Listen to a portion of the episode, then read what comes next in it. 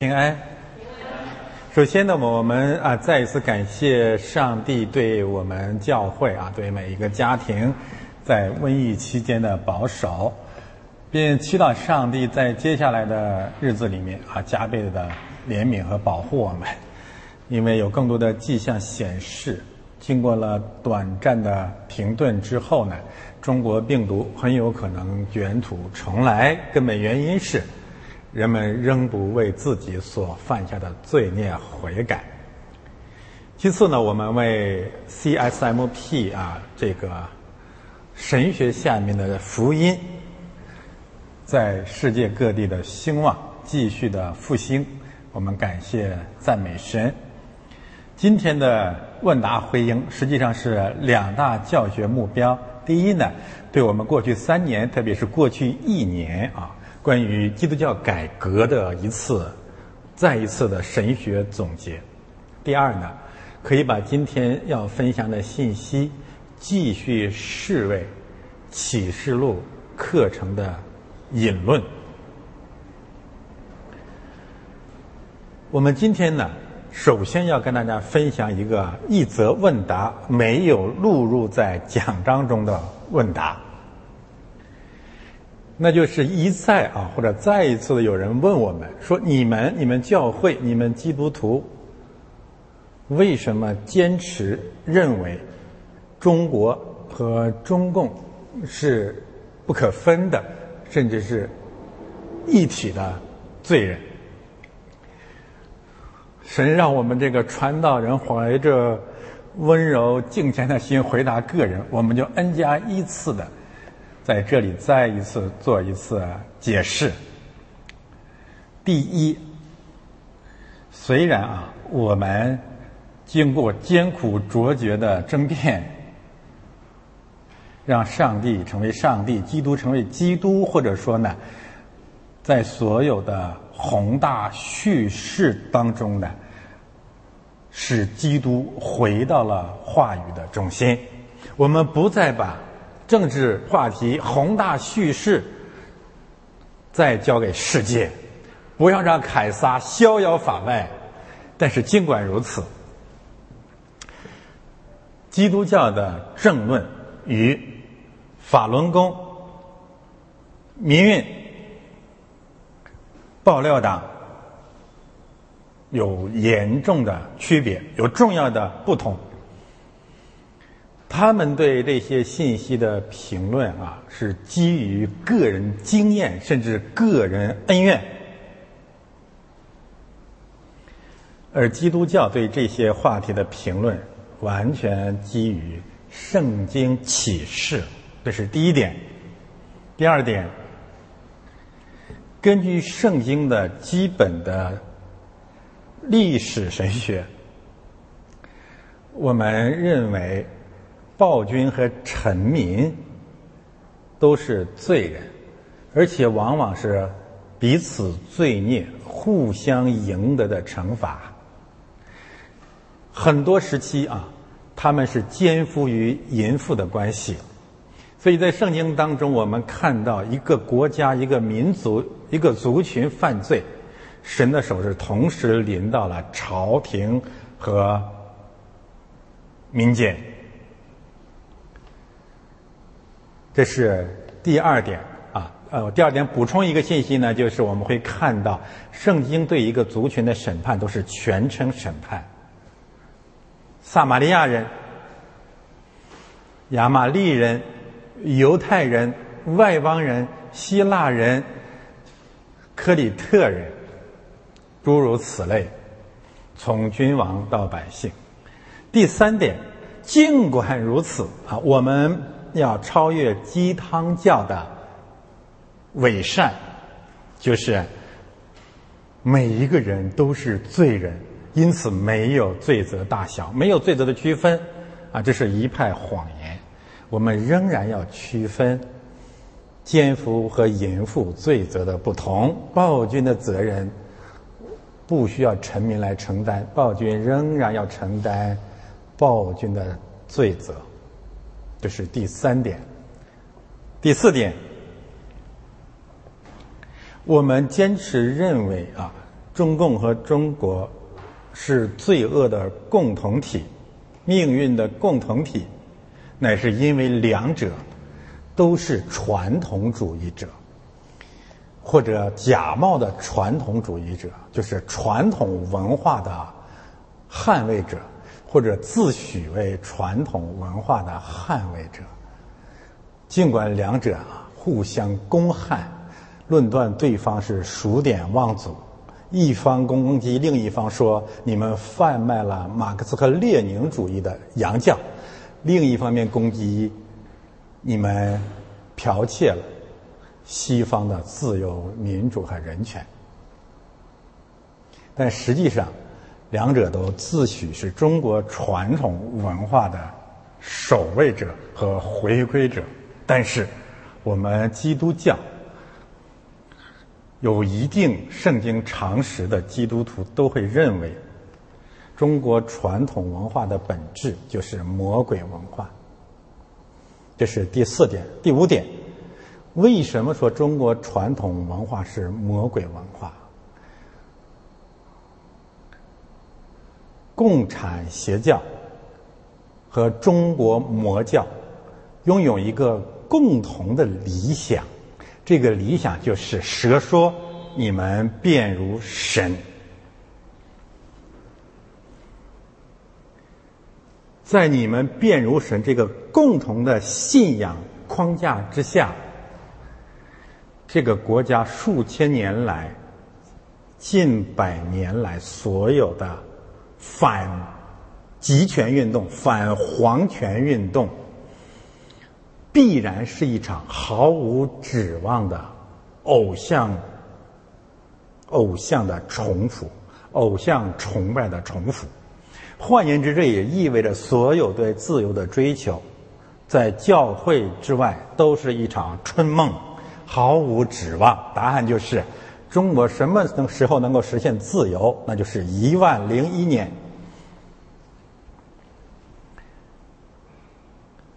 那么，这个你们便如神，这个信仰会导致怎样的恶果呢？那就是会导致诸神之战。大家要是了解希腊神话的话，就知道我在说什么。满天神佛，与此类似啊，诸神之战，每个人都是神，天无二日。人无二主，一定会发生神和神之间的战争。这个神和神之间的战争，或者假神之间、偶像之间的战争，用最近的一个新闻来概括，就是北斗精神。什么是北斗精神？就是北京内斗精神的简称，叫北斗精神。但是北京内斗不是属灵战争，乃是撒旦内战。因为北京内斗有一个重要的特征，你知道是什么吗？这个特征就是羞辱李克强。什么意思呢？刘贺羞辱李克强，就是退而求其次，恃强凌弱，媚强欺弱的。战争姿态，它的本质是一场懦夫教啊，一种新的宗教诞生了，叫懦夫教。绕开强权，比如美国，凌辱香港，怎么欺负都可以；绕开习近平，攻击王岐山，谄媚习近平，攻击李克强。绕开世界之主，绕开迦南众王，攻击邻舍的肉身，攻击空中掌权者，攻击别人的婚姻家庭，在最安全的地方最勇敢，在最危险的地方装孙子。诺夫教诞生了，诺夫教涵盖了教会内外的五百年的人类的普世价值，我们简称为诺夫教。诺夫教不仅捆绑了、败坏了人类，也深刻的败坏了教会。整个的基督教总体上沦落为一场懦夫教，就是怎样绕开最危险的危险，在最次要的危险面前，表现出在主要危险面前应该表现出来的勇敢。这就是基督教改革的一个目标是什么呢？怎样带领基督教从懦夫教返回胜利型的？教会，现在我们来看一看今天问答回应的主要内容。上一页，这一期的问答回应呢有十四个问题，包括我们教会一位姊妹提到的安乐死的问题，啊，试管婴孩的问题，器官捐献的问题，个人见证的问题啊，个人见证在这里，还有种族歧视的问题啊。我建议大家呢去看讲章，啊，我这里呢选五个和基督教改革更加相关的话题放在这里和大家分享。第一就是关于我们倡导的宗教改革。上个主日我们重点谈的就是我们为什么打了引号哗众取宠，一定要批评别的宗派，那是否定性的信息。今天我们讲肯定性的信息，你否定人家，你想干什么？你的目的是什么？你的目标是什么？啊，这是我们今天的第一个话题。第二，有人问到了最近中美互关领事馆的事件啊，我们不谈论政治信息，我们谈论的是怎样从神学上看这场具有末世性质的重大新闻。第三呢，就是有人提到了中国政治的理想啊，中国政治的未来，中国政治的希望在建立联邦制。啊，可笑的是呢，他们把这个当做一个重大的政治思呃思想，分享给这一代这个世代的人，但实际上呢，这个想法在二三十年代之前已经是我们谈论的常识了。但是今天呢，我要从神学的角度，从圣经的角度，重新讲一讲中国会不会有这样的未来。啊，如何可能有这样的未来？我要告诉大家的是呢，如果没有这样的未来，中国是没有任何希望的，所有的改革毫无价值啊。第四个问题啊，这是教会流行的文化，就是个人见证泛滥成灾。我们已经谈过很多，但我们今天再从啊换个角度，重新做一些解释。最后一个问题啊，这是不断有人在问我怎么看朝会或者神朝会。我考虑再三，还是把它纳纳入今天的这个话题。啊，一个重要的原因呢，就是朝会现象实际上不仅仅是朝会的问题，它所秉行的教义啊，倡导的教义，实际上涵盖了他的所所呃所有的对手批评他的，比如说改革宗。浸信会啊，甚至路德宗以及他的姊妹林恩派，所以昭会是基督教的一个当代基督教的一个代表。我们今天要以他为例，最后啊，再一次的加深一下我们关于基督教改革的意向。好的，现在我们看第一个问题，就是宗教改革、教会改革或者新宗教改革。我们倡导的这场宗教改革目的是什么？说穿了，我们没有什么新的发明。新宗教改革两大唯独吧，五百年前的宗教改革是五个唯独，我们就两个唯独啊，唯独基督，唯独教会。当然，我们可以把它看成是新郎和新妇的关系，并让两者啊完全不可分割。我先说一说这个唯独基督啊，我们听出来好像这不是什么新的教义，当然不是新的嘛。我们就是要要回归圣经，但是呢，解释上我们和过去五百年大有不同。提出唯独基督啊，呃，是大致上我们可以把它分成三个历史阶段啊。第一个阶段就是马丁路德、加尔文时代的宗教改革，那个时候提出唯独基督的背景是什么？是为了区分教皇制和基督教。他的他实际上想表达的是，教皇不是基督，偶像不是基督，当然东正教的牧首也不是基督，圣徒也不是基督，唯有基督是基督。换言之，你们便如神的这种捆绑对基督教的捆绑，在五百年前啊，就得到了一次冲击。这是第一个阶段，我们完全秉行这个传统，我们不是要废弃它，哈，我们继承它。第二个时段就是两次世界大战之后呢，除西西方神学出现了一个新的思潮，叫。新正统神学代表人物卡尔巴特，很多人不喜欢他。路德宗神学也批判他，改革宗更加的讨厌他。他有一个口号叫“上帝是上帝”啊，也可以说是“基督是基督”，唯有基督是基督。他想表达的是什么呢？他想表达的是希特勒不是上帝啊，这是历史文化背景。我们今天站在这里呢，是。呃，不是否定他，我们完全继承这个教这个教导，这个发现，就是世俗偶像，不仅教皇这个教会偶像不是基督，所有外邦的世俗偶像都不是基督，甚至是假基督和低基督。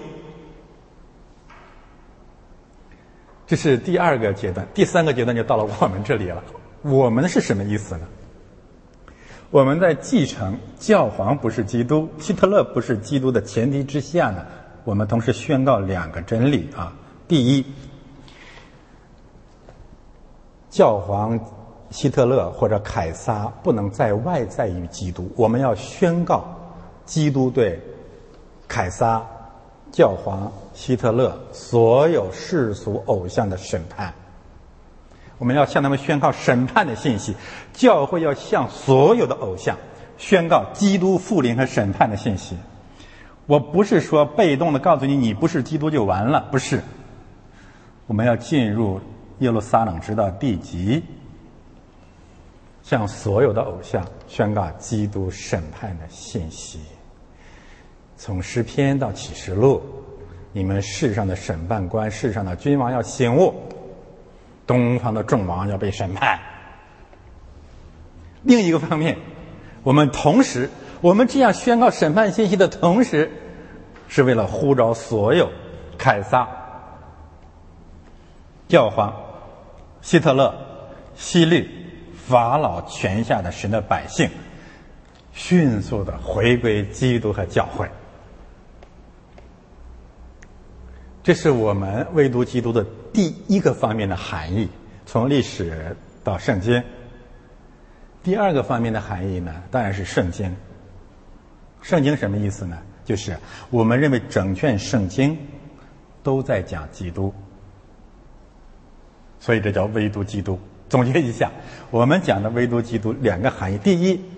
释经学上的唯独基督，整卷圣经从旧约到新约三百这个六十六卷书都在讲基督。第二，在应用上，我们讲唯独基督这个信仰推广到教会内外普天之下。经文根据我写在第一排啊，就是从哥罗西书。到括弧里面的这些引经，就是唯有基督是基督。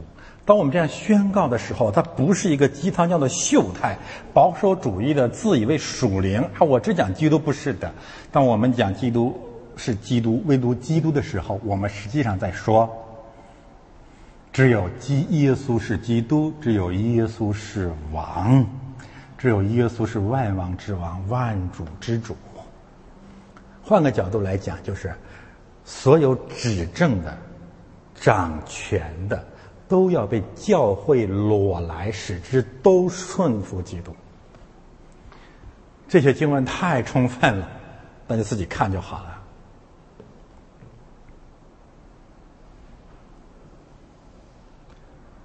无论是天上的好，有天上的。我们我知道鸡汤教怎么滥用了以弗所说六章十二节，这个问题我讲过了啊，不再讲了。地上的，傻了吧？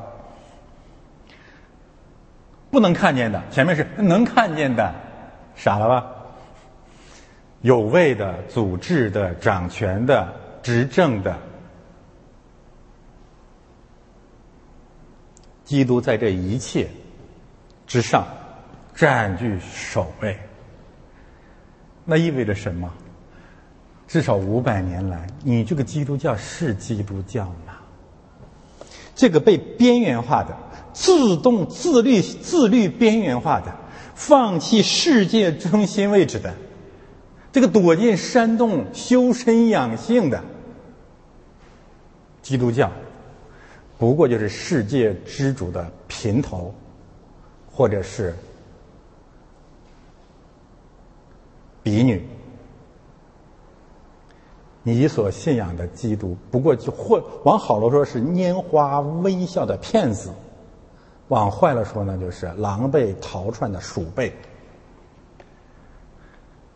那万王之王，那万主之主，那创造宇宙万物的上帝，并且要终结和审判人类和整个世界的上帝在哪里？如果我们明白我们所讲的是一个结构性的问题，你就会知道基督教改革乃是当务之急，而目标首先就是让上帝成为上帝，让偶像被审判，让上帝成为上帝。这是我们改革的第一大目标。当然，我们知道这个以夫所说六章十二节被滥用。还有就是《约翰福音》十八章三十六到三十七节的另一种解释，十三十六节说：“我的国不在这世界上。”鸡汤叫高兴了，你看，我们要说主耶稣说：“我的国不在这世界上”，指的就是我不在这世界上，不用世界来建立我的国度。我的国从教会开始，但我的账目在人间。更重要的是，紧接着第三十七节，比拉多说：“你是王吗？”耶稣说：“你说的是，我为此而来。”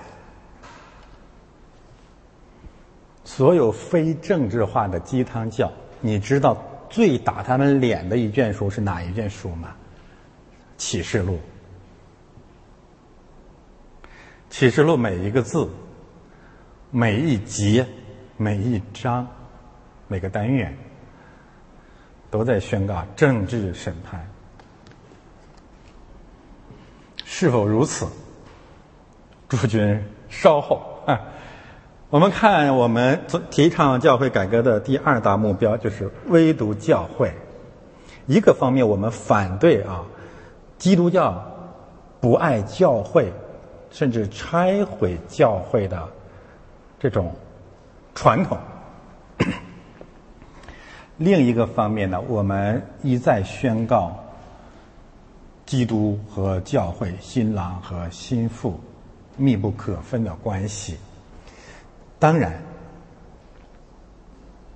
我们所说的教会指的是圣礼型的教会。不仅如此，当我们我们宣告唯独教会，还有一个一个重要的原因，和上面的原因是平行的，那就是。基督是借着教会 胜过执政的、掌权的和阴间的门，这一点太重要了。平行的经文呢，在以弗所书这里啊，以弗所书有三段经文呢，谈到了相同的真理。这句话真是值得所有的教会贴在他们的墙壁上、额头上和心上，让他们知道什么叫教会。上帝为什么设立教会？就是照神、照上帝在基督身上所运行的大能大力，使他从死里复活，叫他在天上坐在自己的右边。再看啊，远超过一切执政的、掌权的、有能的、组织的和一切有名的，不断是今世，连来世的也都超过了。什么意思啊？你懂中文就行啊，你认字儿就行了，不要再矫情了啊。那怎么胜过？怎么超过呢？将万有伏在他的脚下，使他成为教会，使他在在教会为教会做万有之首。教会是他的身体，是那充满万有者所充满的。什么意思？基督把他审判世界的权柄，在末世之前，当然也包括末世，交给了教会。你在地上捆绑的，我在天上也要捆绑；在地上释放的，在天上也要释放。基督差遣门徒，交给他们权柄，医病赶鬼。诸如此类的信息，就告诉我们：基督是基督，但是基督是借着教会来见证基督是基督。这样的教会在哪里？这样的教会正在建造当中。我们讲这一切，我再一次重申：基督教改革不是不是新的道理，基督教改革就是回到圣经，圣经的常识，圣经最简单的常识的道理，而且要回到每一个基督徒都会诵读的圣经的常识。圣经当中呢，有一段家喻户晓，每一个基督徒从老到少，从男到女，从东到西，从南到北，都知道的一段经文，但是没有人去回归。这段经文是什么呢？翻到下一页，就是主导文。我们倡导的基督教改革，换个角度来说呢，就是回到主导文。主导文是什么呢？我们再换个结构方式。我们在天上的父，他是万有的神。我们信这位神要干什么呢？愿人都尊你的名为圣，愿人都尊你的名为圣，什么意思啊？普天之下执政的掌权的，犹太人、希腊人、基督徒、外邦人、川普、习近平、白人、黑人。所有的人，我们教会有责任让他们尊主的名为圣。你凭什么把你的教会关起门来建在山洞里呢？你为什么要搞修道院？所有的基督徒要往要往普天下去，让万民做基督的门徒。我管你是谁，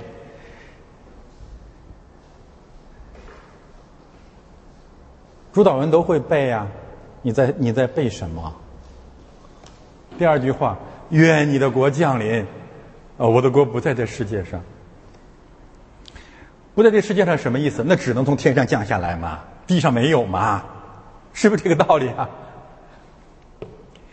但是鸡汤这样的解释是，那那你这个地上永远没有嘛？正因为地上没有，我们的神是从无创造有的神，借着教会。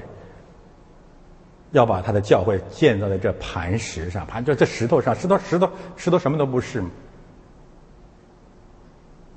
愿主的国降临，他的国降临，国是什么意思？国是个政治概念。我们有一个新的祖国，这个国度的他的国没有穷尽，没有边界，这个国度不断的扩张。这个国在哪里呢？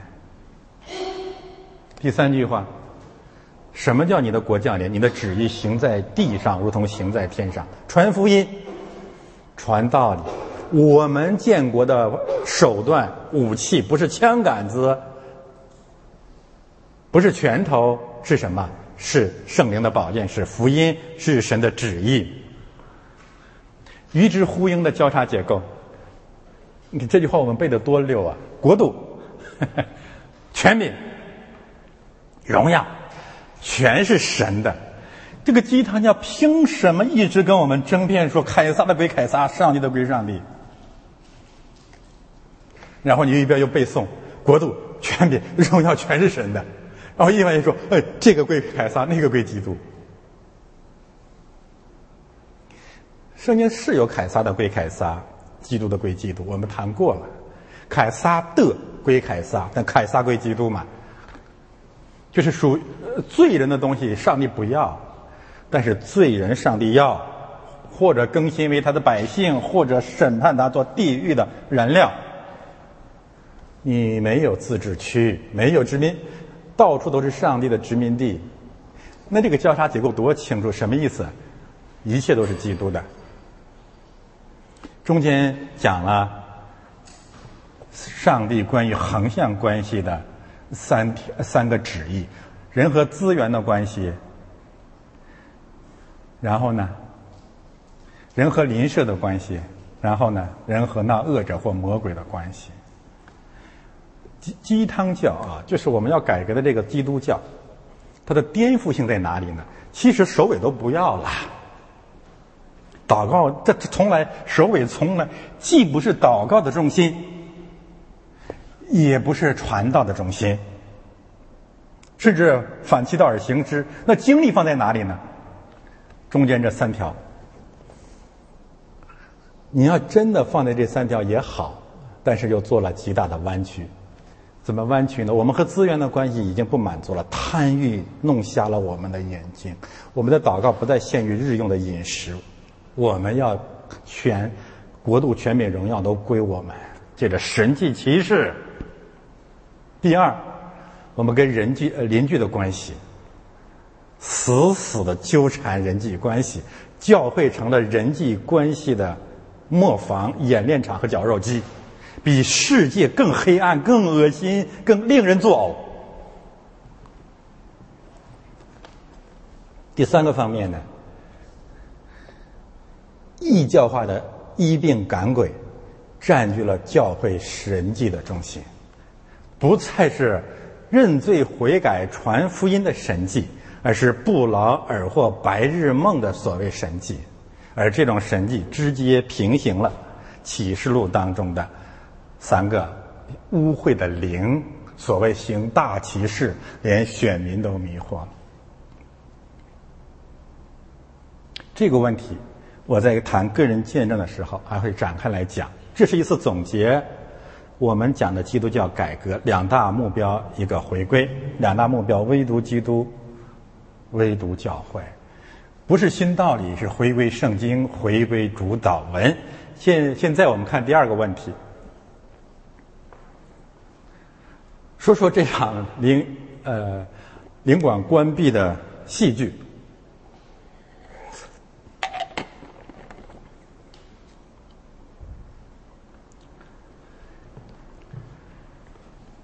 呃，我看到了这个一些评论，但也收到一些信息。呃，因为这段时间正好在度假，所以这算是一个迟到的新闻。但是从呃。圣经上来讨论，什么时候都不晚。而且我也认为呢，这场风波没有结束，实际上是啊刚刚开始啊。首先，我们做一个政治上的评论啊，就是这场外交风波啊，四十一年来还是多多少年来的外交冲突呢？怎么我们怎么看胜负啊？呃，这个这个不不勉强大家跟我一呃一致啊。我显然认为是中国全败完败。为什么？因为啊，这个呃，无论是你呃美国关闭中国领事馆，还是中国关闭美国领领事馆，其实都符合美国的心意。你明白吗？因为呃两个原因，一个原因呢就是美国本来就想跟中国脱钩，另外一个原因呢。在过去几十年中美呃建交的历史当中，得益的是中国。那这那这意味着什么呢？意味着是美国这边关闭领事馆，中国配合了也关闭，达成一个共同的目标，就是不让中国跟美国接触，就是这么一个简单的事实。呃，当然，我们更多的是从神学上来看啊，实际上是上帝的手从两边同时关门了。这个同时关门有什么意义呢？我现在讲比喻啊，讲隐喻啊，不要强不要强强求圣经上的百分之百的周延啊。我在谈隐喻，就是这个关门这种现象啊，在圣经当中实际上是非常非常重要的一个话题。我们看到了创世纪有两场关闭，至少有两场关闭啊，实际上不止两场，关闭乐园，关闭方舟，这是上帝主动的作为啊。当然，你还可以说索多玛那个使者把门在身后也关了，还记得吧？那就意味着这个关闭的动作实际上是一个末世论意义的动作，就是得救的门关了。我不是我在强调，我不指美国就是乐园啊。我在讲它的象征性啊，然后启示录其实也有这么几场关门的动作，关闭圣城，门外是什么？胆怯的。我们今天讲懦夫教，强调的就是这个胆怯本身呢，实际上是懦夫教诞生的根本原因，而这个胆怯不仅导致残暴。导致不公不义，导致淫乱，也导致乐园和救恩的失丧。整个圣经呢，人类的历史是啊，就胆怯是贯穿了人类历史的始终。开始是创世纪三章十节，结束是启示录二十一章八节。创世纪三章十节说亚当怕了。启示录二十一章八节说：“城外的，是胆怯的。胆怯是人类丧啊丧失乐园的主要原因，胆怯也是人类最终不能进入新天新地的主要原因。所以，基督教改革的目标是要借着圣礼性的教会，重建基督徒勇敢的心。”这件事情和冒险主义无关啊，它是它出于真正的神的爱和对教会的保守。启示录两场关闭，当然你也可以看到启示录二到三章一些关闭，就是如果你你怎么怎么样，我乐园就向你关闭了。期间教会啊，关于期间教会的审判。那么中间呢，福音书中间啊，有多次关于关门关闭的信息。啊，我呃，大家有时间可以自己去去检索这个信息。你看，天开了，这什么意思？在某种意义上可以讲，上帝在基督里面重开了乐园的门啊，返回天国的门在基督里面开了。但是它有一个时间，所以最后福音说一个信息就是门关了。还记得主耶稣的比喻吗？啊，五个童女的比喻，相关的比喻很多。就是最后主说，门已经关了，我不认识你们，你们离开我去吧。呃，不再有机会进入神国的门了。我们还是做比喻，改革开放四十年，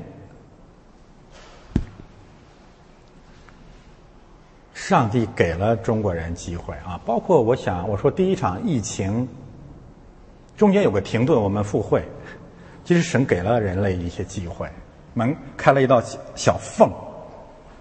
但是我们是否珍惜这个机会认罪悔改呢？没有。加倍的犯罪，继续的淫乱，走遍北美一些地方，我们发现他们并不反省过去四十年与大红楼的淫乱，他们庆幸自己没有被感染。那么另外一个方面呢，中国借着在香港和在各地的暴行，让他们的罪恶变本加厉。所以我说，二零二零年的下半年，耶和华的手一定仍伸不缩，没有办法啊，就是加倍保护我们教会。所以在门开了和门关了中间呢，有一个关于窄门的历史时期，有羊的门的比喻，有进窄门窄到像真的眼那么窄的门，还有拿着钥匙的传道人。这些信息告诉我们，就是门开门关中间是福音时代。改革开放四十年啊，真是中国人、中国的精英用脚投票到了西方。但是他们到了西方看什么呢？除了做特务，享受在西方过中国式的败坏的生活，有多少华人进入教会，进入真正的教会，进入认罪悔改的福音呢？他们只是换一种方式。华人基督徒在海外换一种方式，在过佛教徒或儒教徒的生活。但是领事馆关门这件事情提醒我们，末世到了，时间不多了。我们求神加倍的怜悯我们。但是当我们责备这些移民海外华人，我们想一想，那我们和他们到底有什么区别呢？翻到下一个问题，我们讲一讲我们的区别和他们的区别是什么？这个区别啊，我们可以从这个移民刚来时候的兴奋点上啊，首先能够看出来，就是你到底理解你的移民是什么意思？你为什么要移民？那么我们怎么知道你的追求？你你从心理上真的想移民了？我们怎么知道呢？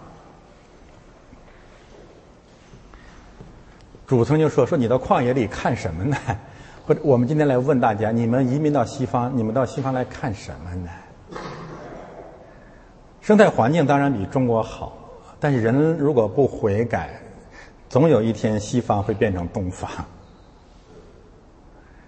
看高楼大厦、现代文明，现在北京、上海、广州也不差。看相对好的西方的呃。文化教育环境、人权法治环境的，我还是那个观点啊！如果不悔改，西方早晚变成东方。其实严格来讲，西方文明和中方、东方文明、北美文明和中国文明啊，唯一的区别，那就是有教会的文明和没有教会的文明。这是西方之所以成为西方唯一的保障，这也是我们移民真正的目的啊，真正的目标。离开了这个基本常识，你在哪儿都一样，没有意义，毫无意义。到哪儿都是粮食消费品啊，粮粮食消费者。那么，为什么教会如此重要呢？我想说说中华联邦啊，跟这个话题连起来讲，来展开教会啊，唯独教会这个话题。基督教信仰啊，一直而一直以来呢，主要是要保证两个方面的文明成就。从这两个方面来讲呢，没有教会就没有新中国啊。我们也可以说，没有教会就没有自由啊。第一个方面是个人，第二个方面是社会啊。先说个人，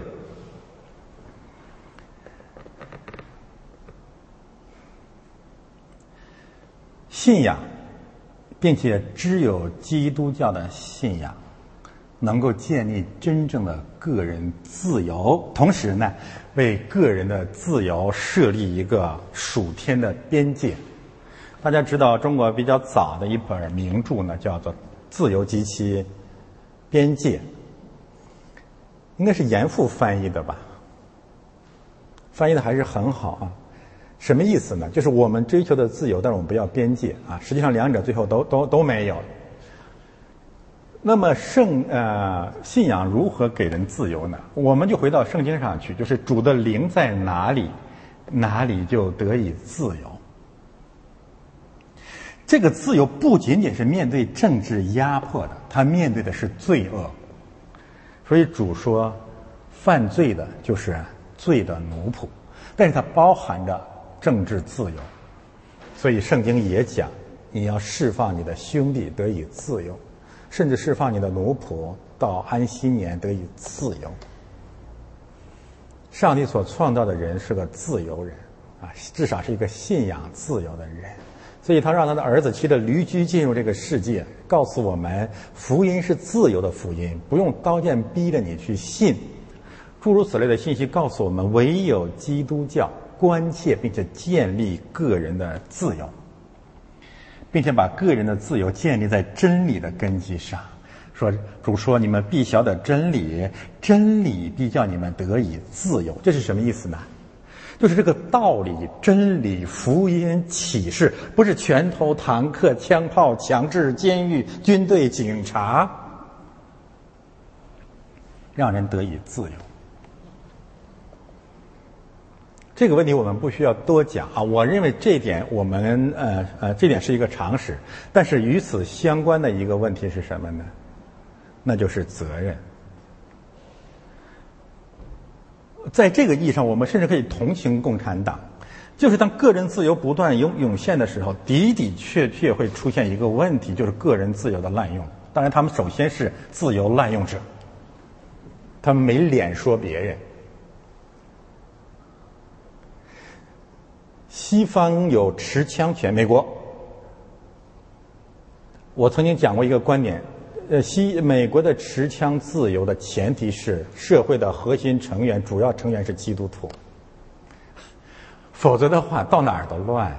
美国越是世俗化，枪击案就会逐年增多。那这这这是成正比的，没没什么没什么难解的，因为圣经。和信仰为个人自由设定了什么边界？属天的边界。什么叫属天的边界？就是你应用你的自由有一个边界，就是你不可以犯罪，不可以对在神面前犯罪，而你犯罪，神必审判。如果没有信仰，这个边界是永远不存在的。很多人现在感慨说，中国人一个最大的问题就是撒谎，不仅是撒谎，而且撒谎完全没有成本，没有难处。不知羞耻，不害臊，没有不好意思的感，这这这这这这种这种认识。所以开始呃，最近大家可能看到新闻啊，就西方一些院校也随着美白宫啊、美国政府的反省啊，现在这个反省已经呃进入了大学校园、研究机构啊、学术机构。他们怎么反省？他说：“故现在我们对中国人不能这样了。以前就是来呃什么军队的也好，中国军队的也好。”高校的也好，企业的也好，来一些研究人员访问学者到这儿，那基本上院校就简单的问一下这些人，说你是谁？你你有没有呃撒谎？你的身份是不是真实的？你的文件是不是作假了？他说没有，好吧，就信了。我们因为我们有这种经验是吧？你到什么地方，人家问你是不是，你说人家就信了。但是到今天，他们会发现，中国人在撒谎方方面是完全没有负担。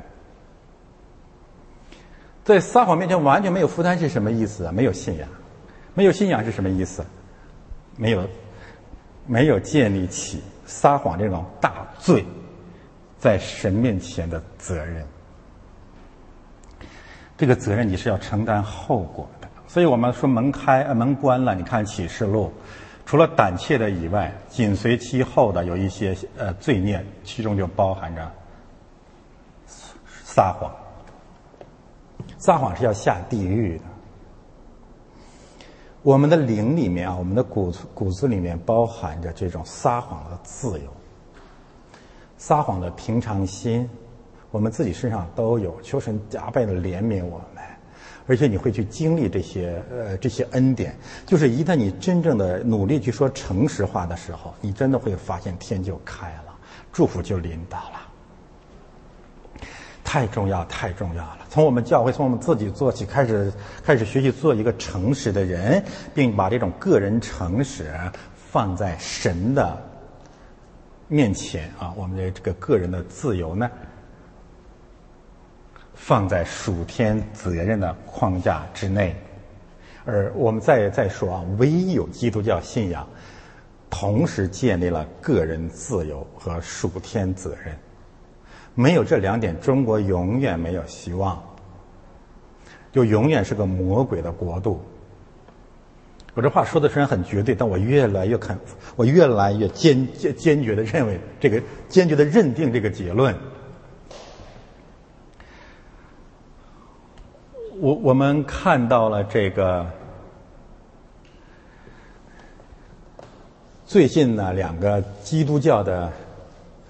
重要人物啊，一个是李登辉去世了，另外一个从香港来的一个叫袁公宇仪的老先生啊。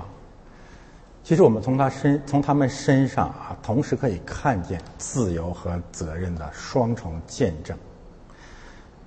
从孙中山到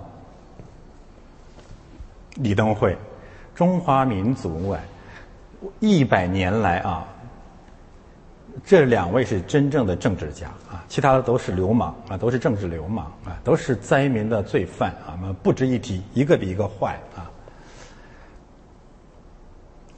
但是孙中山是个半吊子啊，他的基督教信仰最后在，特别是在宋庆龄的影响之下，不断的赤化，半途而废。蒋介石比他好一些。李登辉有一个更大的进步啊，他呃，如果说孙中山是中是亚洲第一个民主共和国的先行者，那么李登辉呢，就是亚洲特别是中华民族第一个一人一票选举出来的。国家领导人，但是这和他们的个人信仰毫无疑问是有关联的。不管政治格局如何啊，孙中山愿意最后呃禅位，啊禅位的结果我们另当别论，啊，这和华盛顿可以共享基督徒的一种责任。就权力不是我的上帝，李登辉亦然。什么时候中国的政治领袖在践行个人自由和个人权利的同时，意识到自己对神要负责？什么时候呢？我们这个民族就真的看到了政治文明的曙光。这是基督教信仰给我们的第一个给文明的第一个祝福，舍此无他。第二个祝福。政治文明，特别是大国的政治文明啊，一直包含两个要素啊。好吧，我们是这个集训期间，呃，多跟大家说说文化的话题也好啊。第一个是个体个人自由，第二一个是国家结构。这一点呢，我们可以说从梁启超啊，从康有为、梁启超到刘晓波、黄一锋这一代，这这几几代人。几代中国的公共知识分子或中国的反对运动的精英们啊，都缺乏后者的意识，那就是国家结构的意思。呃，这个改革，国家结构是什么意思？大家可能以前没有意识到，全世界所有的幅员辽阔、人口众多相对的国家，都是联邦制或者邦联制。这是为什么呢？这是为了确保。地方自治，个人和地方的权利得到尊重。世界上只有一个怪胎魔鬼化的国家呢，实行的是大一统，那就是中国。美国是联邦制，是显而易见，各州有宪法，甚至有地方部队。加拿大我们就更清楚了，魁北克很多事情可以不搭理联邦政府。现在你去海洋省试试，海洋省不让你去。你是魁省的人，开车去海洋省不让去。大一统是什么呢？是什么呢？和西方的制度有什么区别呢？一般来讲，从中世纪或者中古时代的政治文化来比较，西方叫封建制度，这是对的啊。马克思讲对了。中国叫什么制度？中国叫郡县制，啊，顾孟热这帮半吊子，这帮文化骗子啊，呃，为了迎合共产主义革命的正统性啊，呃一直说，呃，这个封建王朝到一九一九年、一九一一年啊，诸如此类都是骗人的。中国在西方意义上的封建王朝呢，结束于秦朝的建立，甚至在西周就结束了。从秦朝到今天，中国叫郡县制，中央政府有个绝对的权利，然后派委派官吏到各个地方分各个地方呢，这个实行国家统一的管理。所有的地方官吏都是皇帝的奴仆。这种统治方式在全世界没有的，只有中国有。这是一个魔鬼的国家的一个又一个见证。欧洲很多国家，而且国家之内又有联邦制。其实我们的主耶稣基督诞生的时候，也得益于这种呃类似的联邦制度。为什么？因为叙利亚省、犹大行省实际上享有高度的自治权。那时候比拉多虽然很凶猛，但是他不会对犹太地区实行绝对的东方式的郡县式的统治。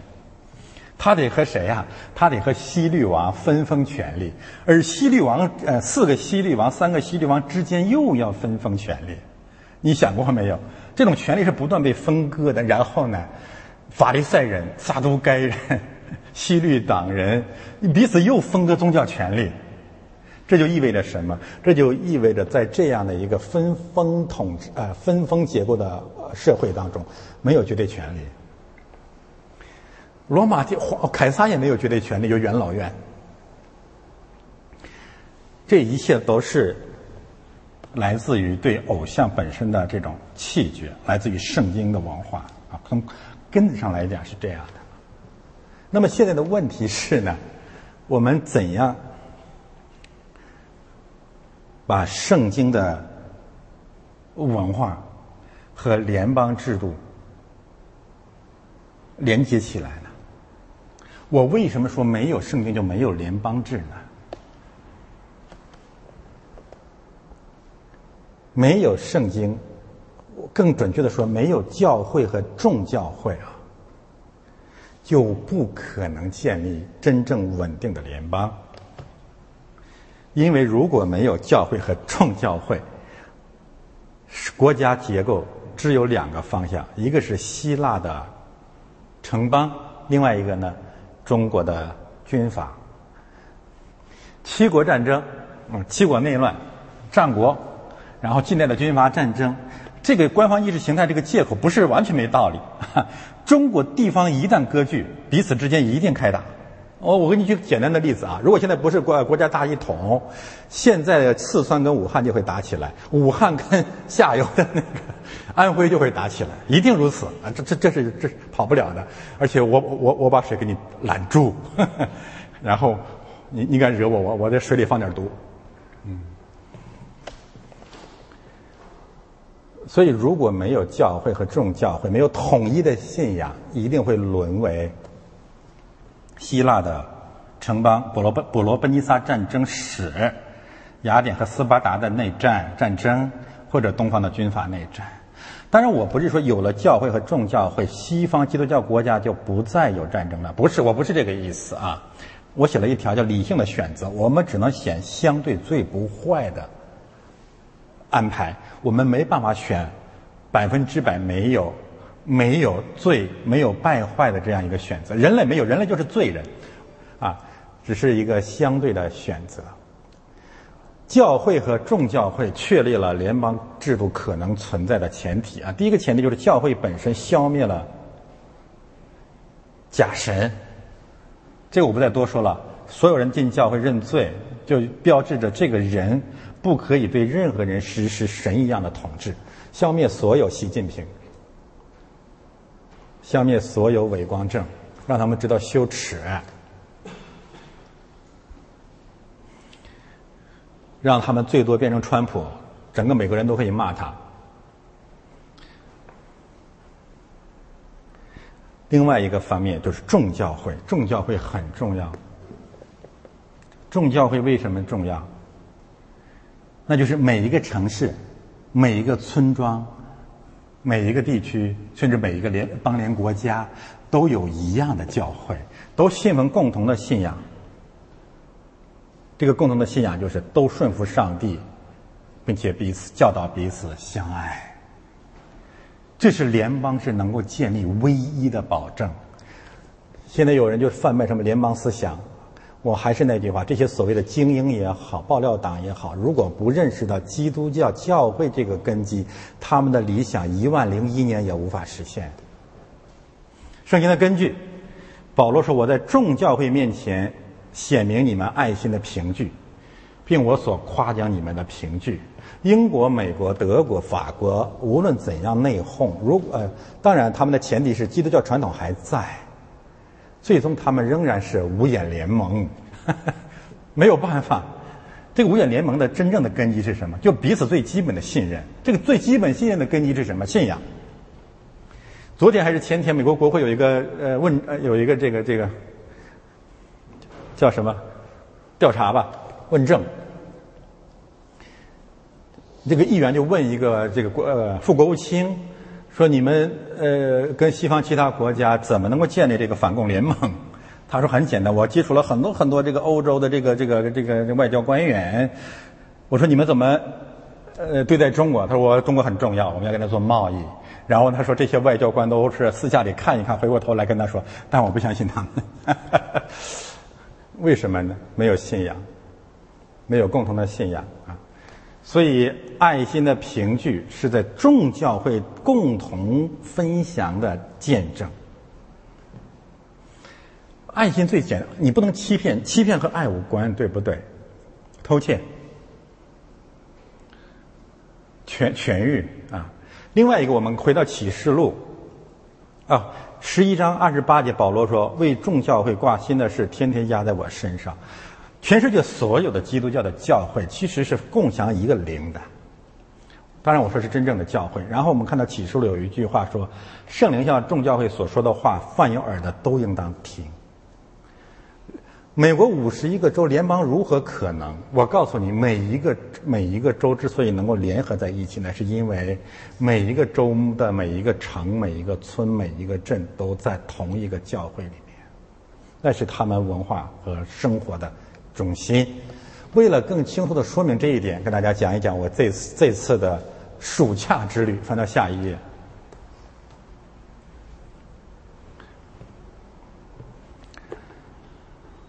回到刚才，我问大家一个问题：移民，你到西方看什么？去看教会，去看传统西方意义上的传统文化保存最完整的地区。我告诉大家，整个北美最完整的地区就是，而且欧随着欧洲的绿教化和世俗化，我认为现在整个西方世界。中世纪传统文化真正教会文化保存最完整的地区，我个人认为啊，我没去过，没严格意义上没去过欧洲啊，啊，只是我自己的见见识，那就是圣劳伦斯河谷的中下游。所以我用了大约十天的时间，基本上争取遍访啊圣劳伦斯河谷南北两岸的小教堂。我几乎拍摄了每一个村镇的教堂的照片，越拍我越感慨，我才知道什么叫西方文明，什么叫基督教的文明。我不谈他们的缺陷啊，天主教的缺陷啊，这这不是我现在的话题，啊，我大而化之，我在谈这个传统的教会文化，这个教会文化让我呃直观的认识到了西方的社会。和国家到底是怎样组织起来的啊？我以前谈过这个话题，但是这次更加的直观，更加的全面啊！这是这只是其中的一个一个村镇的一个小教堂。一般来讲呢，就是每个村镇都有一间教堂，几乎无一毫无例外啊。新兴的小村镇个极个别的当然例外啊，基本上呢都是沿着河边一条主街有一间小教堂，这间教堂呢是整个的这个村落的中心。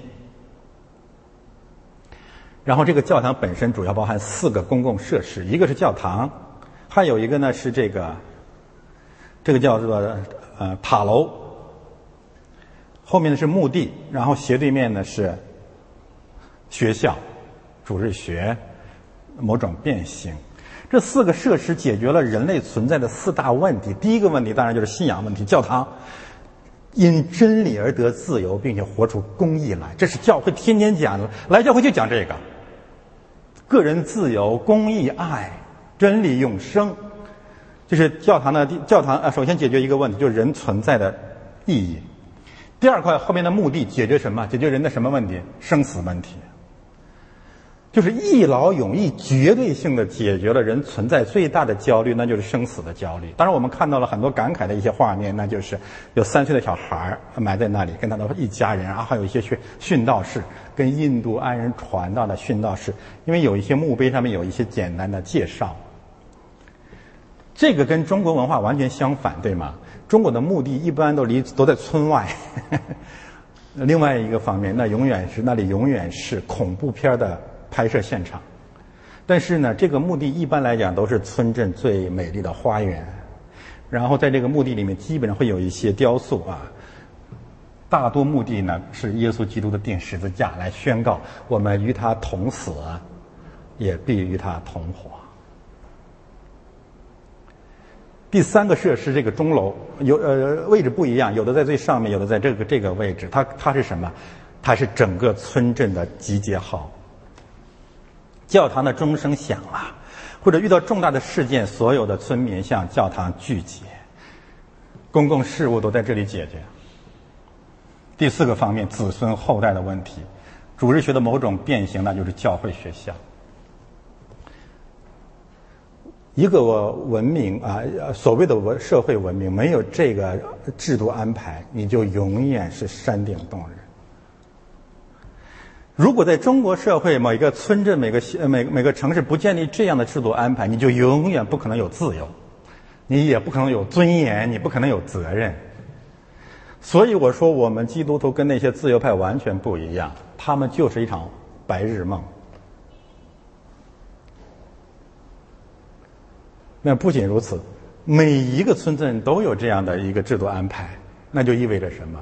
所有村镇和平的连接，联邦就成为必然，对吗？你这个镇的教信仰和我这个镇的信仰基本一致，我们在在在在坐在一起，建立某种契约式的联联合，顺理成章并且有保障。村和村之间，镇和镇之间，省和省之间，国和国之间，联邦制就诞生了，对吗？所以我们再一次叹息啊，就是很多中国人到西方来，逛什么？逛精品店，风景名胜。我真的希望每一个移民的也好，来西方的人也好，去看看那里的教堂，你从根子上，从灵魂深处认识到。什么叫移民？什么叫西方的文明？并且思想，我们这个苦难深重、罪恶累累的民族，我们的希望到底在哪里？从孙中山、梁启超到今天，我们为我们个人，实际上也为我们的民族，靠着圣灵的感动，我们看到了一条天路。这条天路是基督，上帝借着基督。给人类真正的福音。好，那现在我讲下面一个问题：个人见证，我不多说了啊。有人问我怎么看，又有人问我怎么看现在教会流行的个人见证。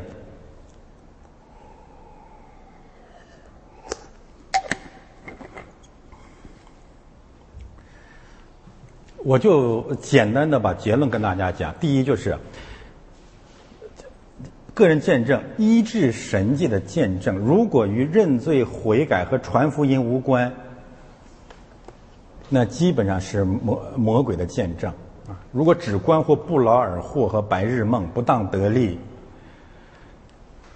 而实际上啊，那只是魔鬼的见证。实际上，大部分华人教会分享的见证都无关乎认罪悔改和传福音。我这样讲有什么圣经根据？第一个根据认罪悔改的根据，主耶稣说：“天呃天国近了，你们应当悔改。”然后历代之下七章十四节明确的说：“你们若悔改，我就医治你们。”耶利米书说：“你们要回来悔改，我就医治你们被盗的病。”使徒行传呢也说。你们回转过来，我就医治你们。当然，我们还熟悉马可福音那节经文，对吗？传福音必有神迹伴随着他。结论：认罪悔改和传福音相关的神迹，或者说神迹本身最最重要的就是认罪悔改和传福音。CSMP 的福音传开了，这是多大的神迹！我们。我们也是中国人，我们怎么可能去信基督呢？我们竟然可以认罪。我们是什么人？我们原来跟习近平是一样的人，就是就是绝不罪己、专门罪人的人。毫不罪己、专门罪人的人。我们竟然可以去认罪，说在这在神面前说我们是个罪人。你看，你们如果我们真的爱主，你就会感慨这是多大的神迹呀！天哪，这而且只有这这这只只可能是神迹，人做不到的。那么医学上的所有的医治神迹，我可以告诉大家，科学比我们多，异教比我们多，神外邦人比我们多，但是我们也不反对。啊，我把它呃说说说全乎一点啊。然后我们看启示录。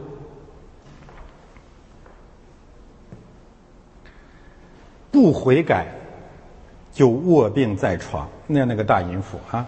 然后呢，我们看，在末世有一个兽从地上来，然后行呃两脚如同羊羔，说话好像龙。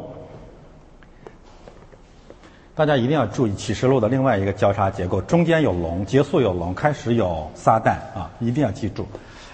嗯，然后行大骑士，能行骑士迷惑住住在地上的人。后后文告诉呃告诉我们说他并不悔改所行所行的，这什么意思啊？我告诉大家啊，所谓的医治神迹、个人见证这些东西越多，这些人越不会悔改，他们会越贪。所以后文呢还说神要要击杀他们。所以我们的结论就是这样啊，我们只相信与认罪悔改和传福音有关的医治神迹。同时，我们认为最大的医治神迹就是我们生命的更新。但另外一个方面，我们坚持认为，追求不劳而获和白日梦的那些所谓神迹，更可能出于鬼魔。你要小心，就像启示录所说的，有大骑士连选民都迷惑了，而且并不悔改所行的，就必受审判。与此相关的一个问题呢，也是这位呃网友问我的，说那按照你这个说法哦，或者说根据以前的一些教导，说美国现在表面上疫情最重吧，是不是美国人罪恶赢得的惩罚？怎么回答？啊，我说第一条呢，第一点，我们判断中美两个国家谁的疫情最重，需要有两个统一的口径。第一，信息开放。你得统计呀，你得有那个，那叫什么检检检测一样的检测手段、检测标准。中国没有啊，所所以没法判断。第二，死亡率，其实美国的死亡率还是比较低的。这是第一条。第二条呢，我想说的是，事实上证明这场瘟疫是从中国起来的啊。最近是世卫组织还是哪个机构啊？调查显示。呃，我不知道记得对不对啊？就是三分之一的呃这个瘟疫来自于武汉中国，然后三分之二好像是经中国经意大利传到了世界各地，但是我们基本上明白意大利的疫情是从中国进去的，所以如果按照同样的标准，更应该说瘟疫啊是中国罪恶赢得的惩罚，这是第二点。第三点。但是我们不否认，美国以及西方遭遇这场瘟疫是美国和西方罪恶赢得的惩罚。但是第四点，他们的主要罪恶是与中国淫乱，而且到今天并不悔改所行的。有一些迹象表明他们正在悔改，但是我个人很失望，他们就香港悲剧所做出的反应。远远不够，由于恐惧，由于淫乱啊，没有彰显真正的公义。为他们祷告，就是怜悯他们。最后一点，那么什么时候我们这个人类能够出现这场疫苗呢？昨天这个世卫组织发给人类发发布了一个灰色的预警，说这场瘟疫可能会影响人类数数十年。这是一百年来人类遭遇的最大的危机啊！这场危机当然是中国造成的。我个人呢也持非常悲观的看法，也许戴口罩生活已经呃在未来的十几年里面，可能成为人类的新常态。当然有也有好消息，就是半年过去了，六个月过去了，世界开始慢慢学会了从惊慌失措状态下学会了慢慢的适应。恐惧虽然结构性的支配着人类和教会，但是我们也开始慢慢的学会了怎样去预防。但是尽管如此，如果疫苗呃没有出现，这场恐慌不会结束。那么疫苗何时何地能够出现呢？我个人做一个大胆的预测啊。当然有人说你这是车轱辘话，但是我信啊，就是哪里先认罪悔改，哪里就会得医治。正像主说的，如果啊这个疫苗真的首先出现在美国，那些宣告这场疫情是美国人赢罪恶赢得的惩罚的人就要打脸了。而事实，至少到今天，这个事实表明，中国派了很多的特务到美国实验室去偷窃美国疫苗研究的成果啊！所以我基本上还是相信，只要川普政府继续走悔改的路线，疫苗应该可以从美国那里首先看到曙光。我们为此祷告吧。我也希望先从美国出现啊！不是说我这个人亲美或者。不爱中国，因为我们都知道，美国强大，美国先发明了疫苗，人类共享的可能性就更大。如果贵国先发现了疫苗，你自己想，你诚实的自己想，所以我们为此祷告。好，我们看下一个问题，最后一个问题，我们说说神召会啊，说说召会。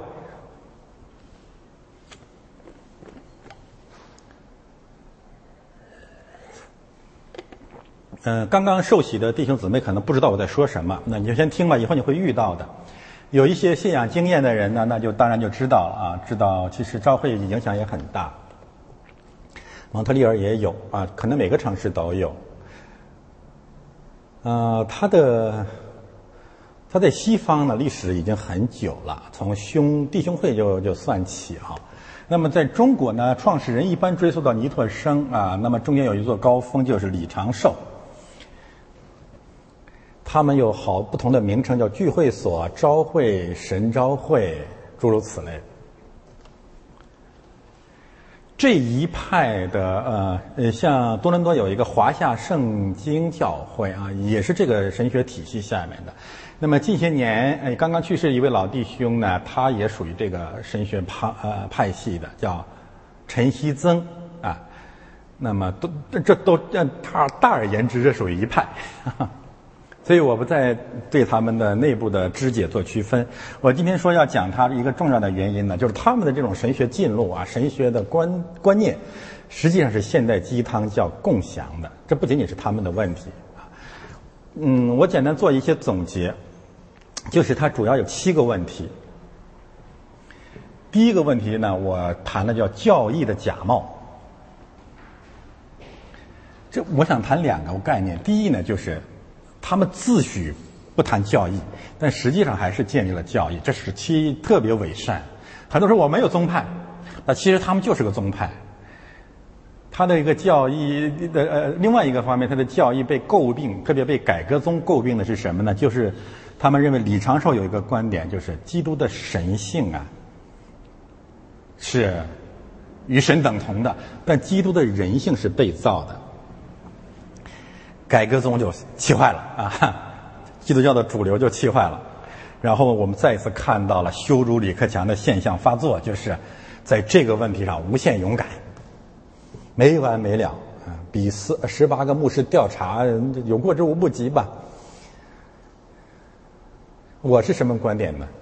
第一呢，就是说，呃，你说基督的人性被造啊，从路德神学的角度来讲，这是错误的。因为基督的神性和人性是不可分的，我也是按照我的神学这么简单的说一说，我不同意啊，我们反对，这是第一点。第二点，但是我劝所有的基督徒，特别是 CSMP 的弟兄姊妹，永永远远远离教义的争辩。一个方面，这个圣经不讨论，不太讨论这些问题。我认为圣经不太讨论这些问题，一个重要的原因就是上帝说你是跟你说你也不懂，那小屁孩跟你说什么呢？然后那些自以为很懂的人在骗人，他自己也不懂。你告诉我，基督的人性和神性什么意思啊？你是纯粹吃饱了撑的撒旦深奥之理。不要跟加尔文、改革宗那些人学。我告诉你，那些神学院天天就就是教义、教义、教义、教义。然后我这一些半吊子路德宗就写东书、写东书、写东书，靠这个生活，靠这赚钱，靠这骗人。讲圣经得了，好吧？圣经有什么就讲什么，离这远的越远越好。我不是个教务虚无主义者。哈哈。但是我劝基督徒，你别再问我这个问题，我一点兴趣都没有。我跟你讲，瞎耽误功夫，我也讲不清楚。上帝也没让我把这些破事讲清楚，甚至包括三位一体，我信可以了。你再问我，你要你要让我再讲，我不讲。我不比你，我不比你高明多少。你明白我的意思吗？啊，写一大读读多少书，然后来讲讲这些问题。我论基督的神性，哎，论基督的人性。是主怎么说？主说：“进天国的就是小孩子这样的人。”大家明白我的意思吗？就是啊，昭会这种教义的冒进当然是错误的，但是你跟他的争辩不要不要不要太用力，算了。李长寿也是吃饱了撑的，我告诉你。你能你李长寿能说明白耶稣人性怎么被造？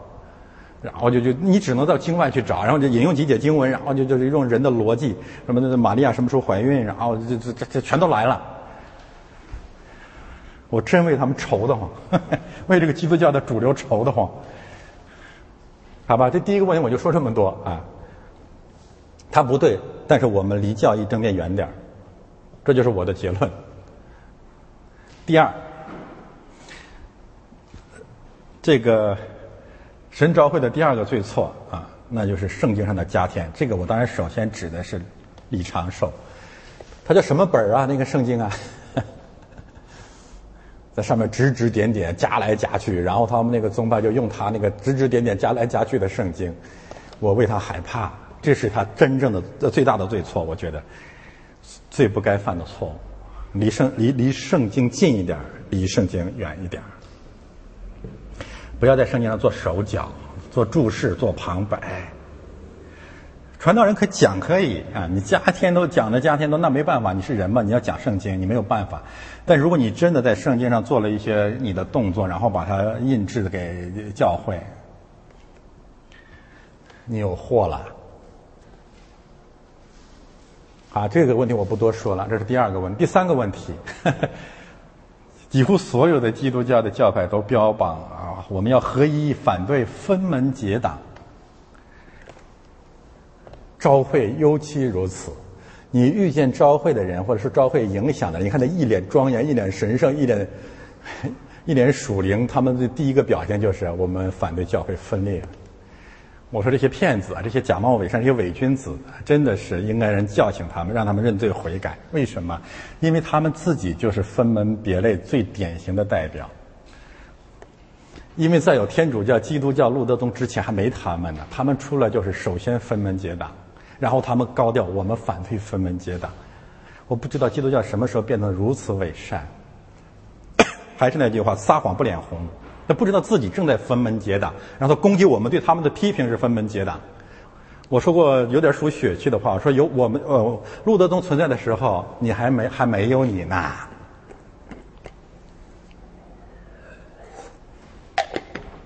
所以我我我盼望大家不会不要受他们的蛊惑，他们才应该，他们应该跟我们合一。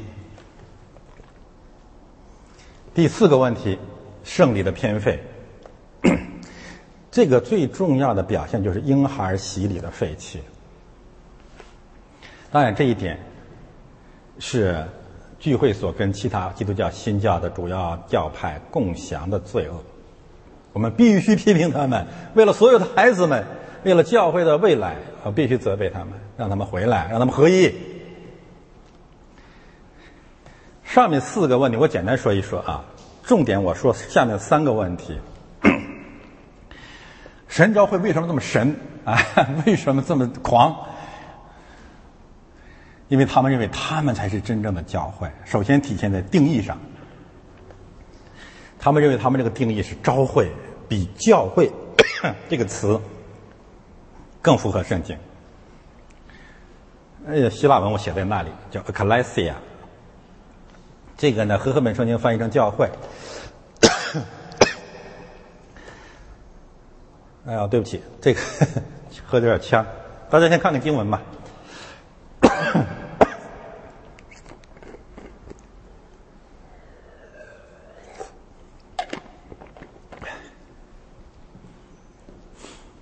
由于呢，他们自诩啊，他们才是回归圣经，所以他就改变了传统，就是他分门结党了，就是基督教不要再叫教会，啊，你们那个教会不要再叫教会，叫什么呢？要叫召会，因为格莱西亚的希腊文解释出来的意思就是从什么什么地方呼召出来，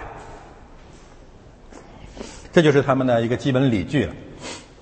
所以他们的这个地方都叫召会聚会所也好啊，或者什么弟兄会也好啊。他们自诩为他们是召会，是神呼召出来的一部分人。呃，我想说什么呢？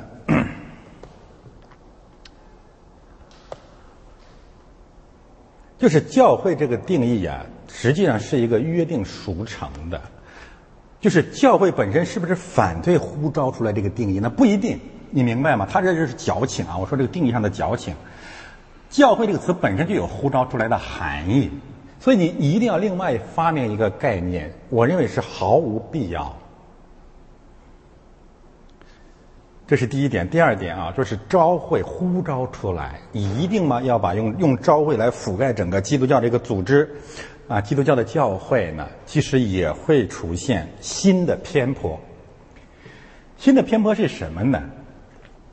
就是教会呀，是由不同的经文啊共同定义的一个。神的家，基督的身体，基督的新娘。那如果你只强调其中的某一个特点，就容易走偏啊，而且也很困难。什么意思啊？你比如说，圣经有说有有有有这样讲说，教会是基督的心腹。然后呢，教会是基督的身体。你是不是也可以又又又出来一个新的宗派，叫身体会？心腹会，妇联，那个叫妇联啊，你就没完没了了，没必要。那么与此相关，就是这个召会呼召出来这个概念容易剑走偏锋啊。我想给大家解释一下这是什么意思啊。事实也如此，就是召会取向于什么样的教会建造呢？就是与世界分别出来以后。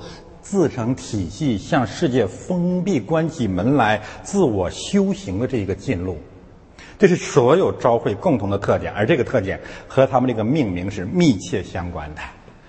那么，他们实际上借着召会，借着呼召出来这一个概念，极大的缩小了教会整全的真理。我们按照他的这个逻辑呢，教会至少包括两个平行的真理：第一个呼召出来，第二一个呢走进去。召会只是出来，不再进去了啊！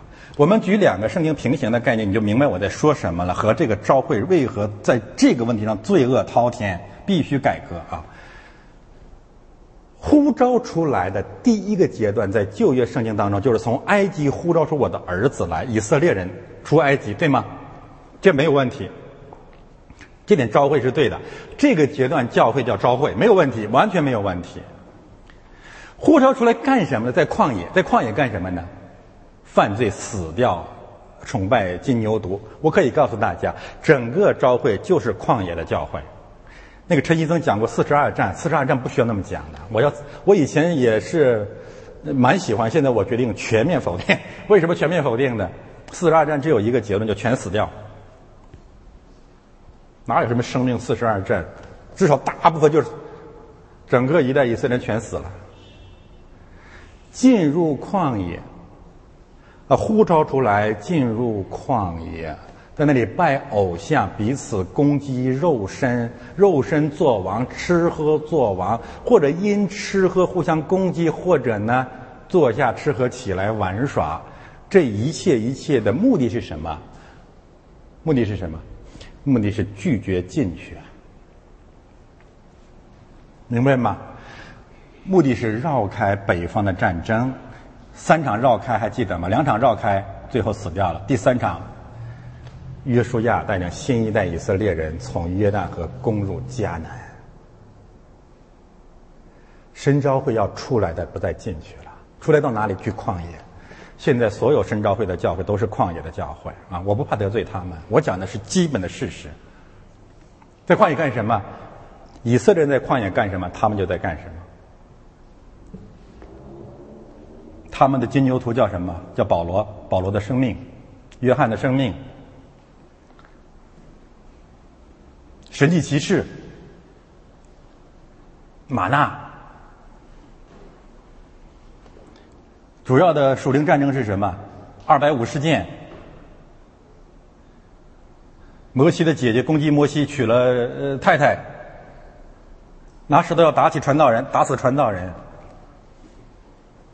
这不就是现在基督教文化的基本格局吗？没没有问题的啊。所以我们看到的，实际上整个旧约的角度，我们看到教会是出埃及出来，停在旷野，死在旷野。但是圣经整全的教会的另外一个真理，百分之五十、百分之五十一的真理是什么？你们要去，你们要进入应许之地，有非常非常残酷的征战。征战是什么？过约旦河，战亚玛利人，灭掉三十一位王，分封土地，建立旷野里建立帐幕，然后到那里面建立圣殿。聚会所的帐幕在哪里？聚会所的圣殿在哪里？聚会所的征战在哪里？没有。当然，他们可以很属灵的说：“我们就是神的殿。”我回头再说这个问题啊。从新约的角度，我们看主是呃这个这个耶稣基督的健身，他是怎样引用旧约信息的？从埃及招出我的儿子来，神召会啊，关键是这个词 a c l e s i a 呼召出来，呼召出来，然后呢？耶稣去哪里？耶稣去旷野去侍侍奉这些山顶洞人吗？不是的。耶稣从旷野回来，回到哪里去？回到西律做犹太王的那个地方去，回到西律的儿子亚基老做犹太呃做王的那个地方去。虽然没有面对面，但是绕行，但是还是去了。于是他有一个新的名字叫拿撒勒人。我们注意这两个呃主耶稣这两个名字啊，第一个名字就是从埃及呼召出我的儿子来，第二个名字是他叫拿撒勒人。从埃及呼召我的儿子出来，教会要从世界分别出来，做拿撒勒人、拿撒勒党人，什么意思？教会要进入世界，站在希律王的面前，就这么简单了。这是教会整全的真理，而这个定义本身，召会这个定义本身，只负责出来，不负责回去了。那我要问大家一个问题：只只负责从世界出来，不再回去，是什么教？佛教。贾宝玉仰天，《红楼梦》结束的时候，贾宝玉推开门，仰天大笑出门去，白茫茫大世界真干净。这是，这是朝会。有一个人叫彼得，罗马出现了。殉道事件、逼迫事件，他要走这条路线，所以有个电视剧，那个拉丁文啊还是西班牙文啊，这个中文翻译过来就是你要哪里去？他出来，他从罗马那个遭受逼迫，他出来以后，贾宝玉出来了，从贾府，呃，我要离开这个坟场，我多干净啊，我很圣洁，我要去修行啊，我有神迹。正走着呢，主把他拦住，复活的主，这是教会一个传统啊，呃，复活的主把他拦住了，问彼得，你。往哪里去？整个的神召会，所有的贾宝玉、尼特生、李长寿们，应该在今天听见神站在他们的面前，问他们这个问题：你要去哪儿？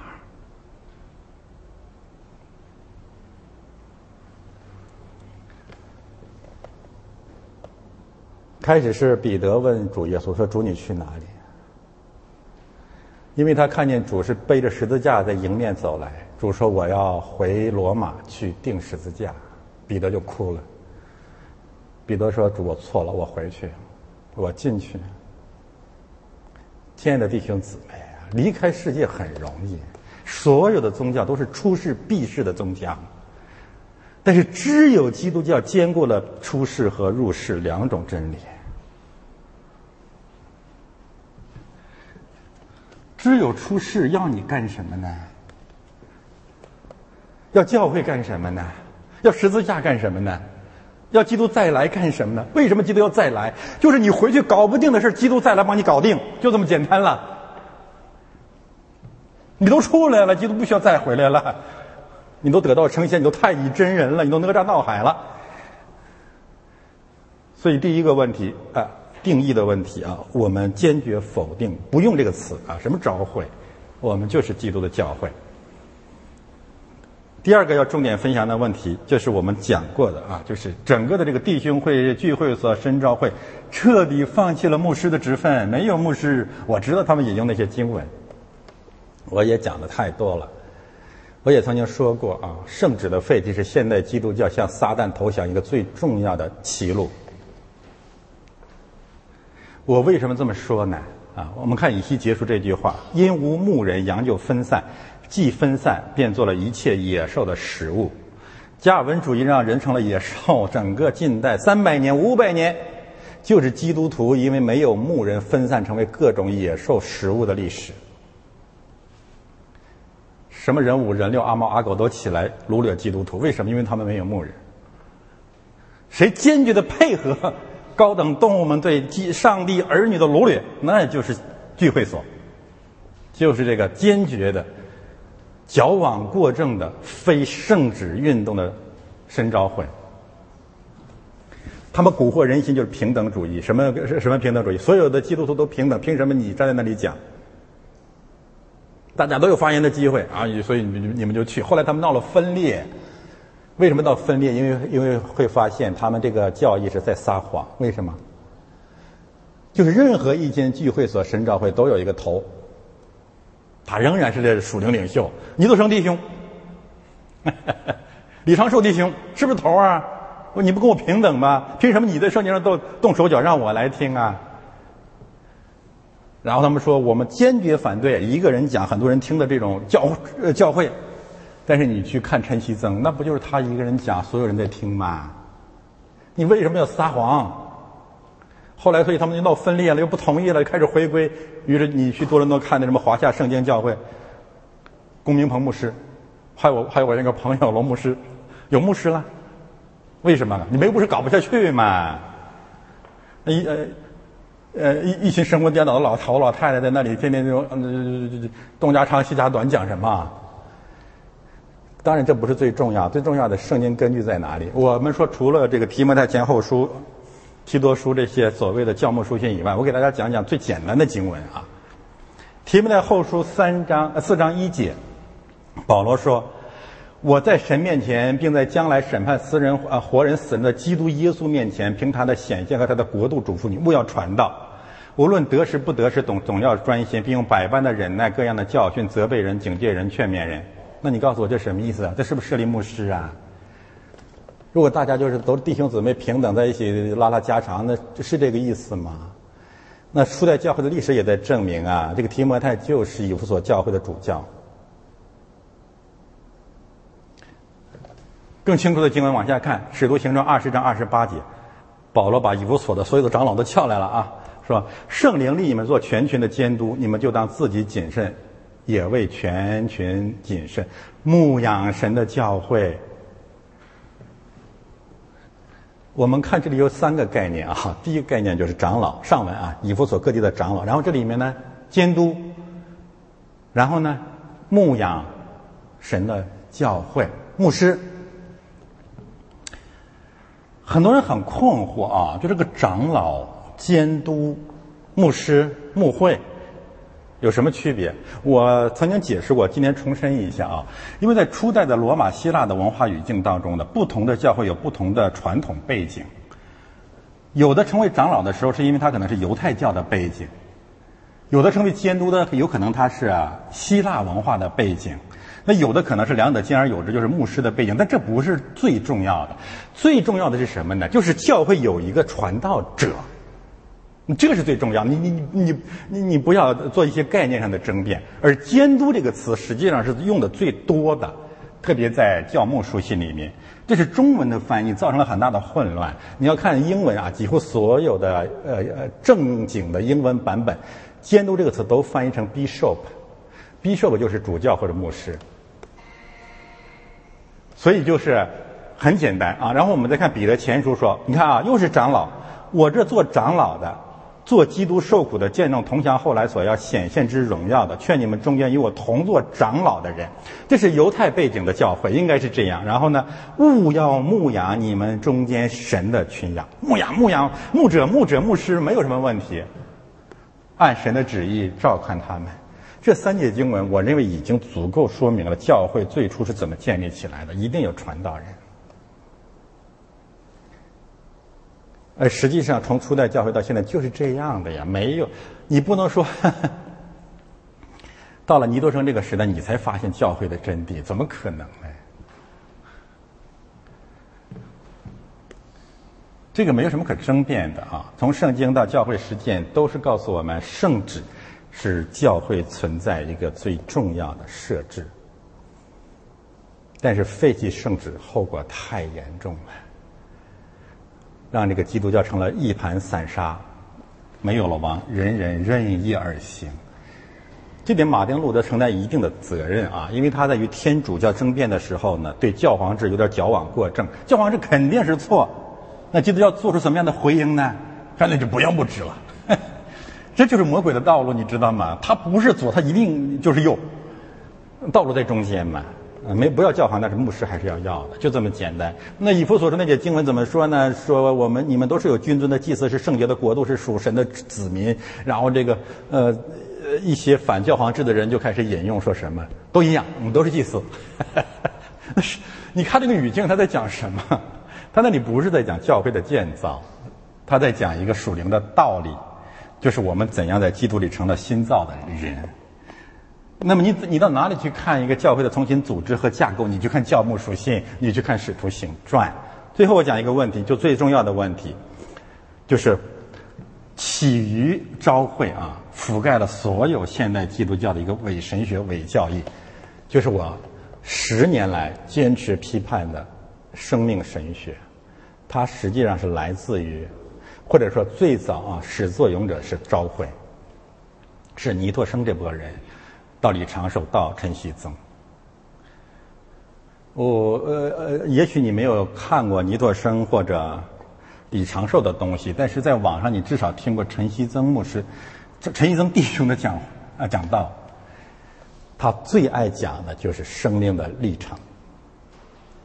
他不仅认为旷野四十二站是一个不断的渐进往上走的生命历程，而且他经常愿意给大家讲这个唐从容牧师跟他共享了这个错误。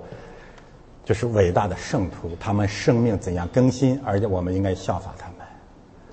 他会讲保罗生命的更新，使徒约翰生命的伟大。那那那个唐德荣牧师经常会说，使徒约翰是人类历史上最伟大的人。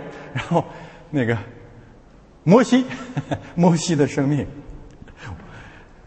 亲爱的弟兄姊妹，如果我们生活在中国文化背景之下，你听不出他这个错误来。但这个事情跟基督教是正相对立的啊！他太，他对基督教的败坏太狠毒了，这不是他们的本意，哎，这没有办法啊。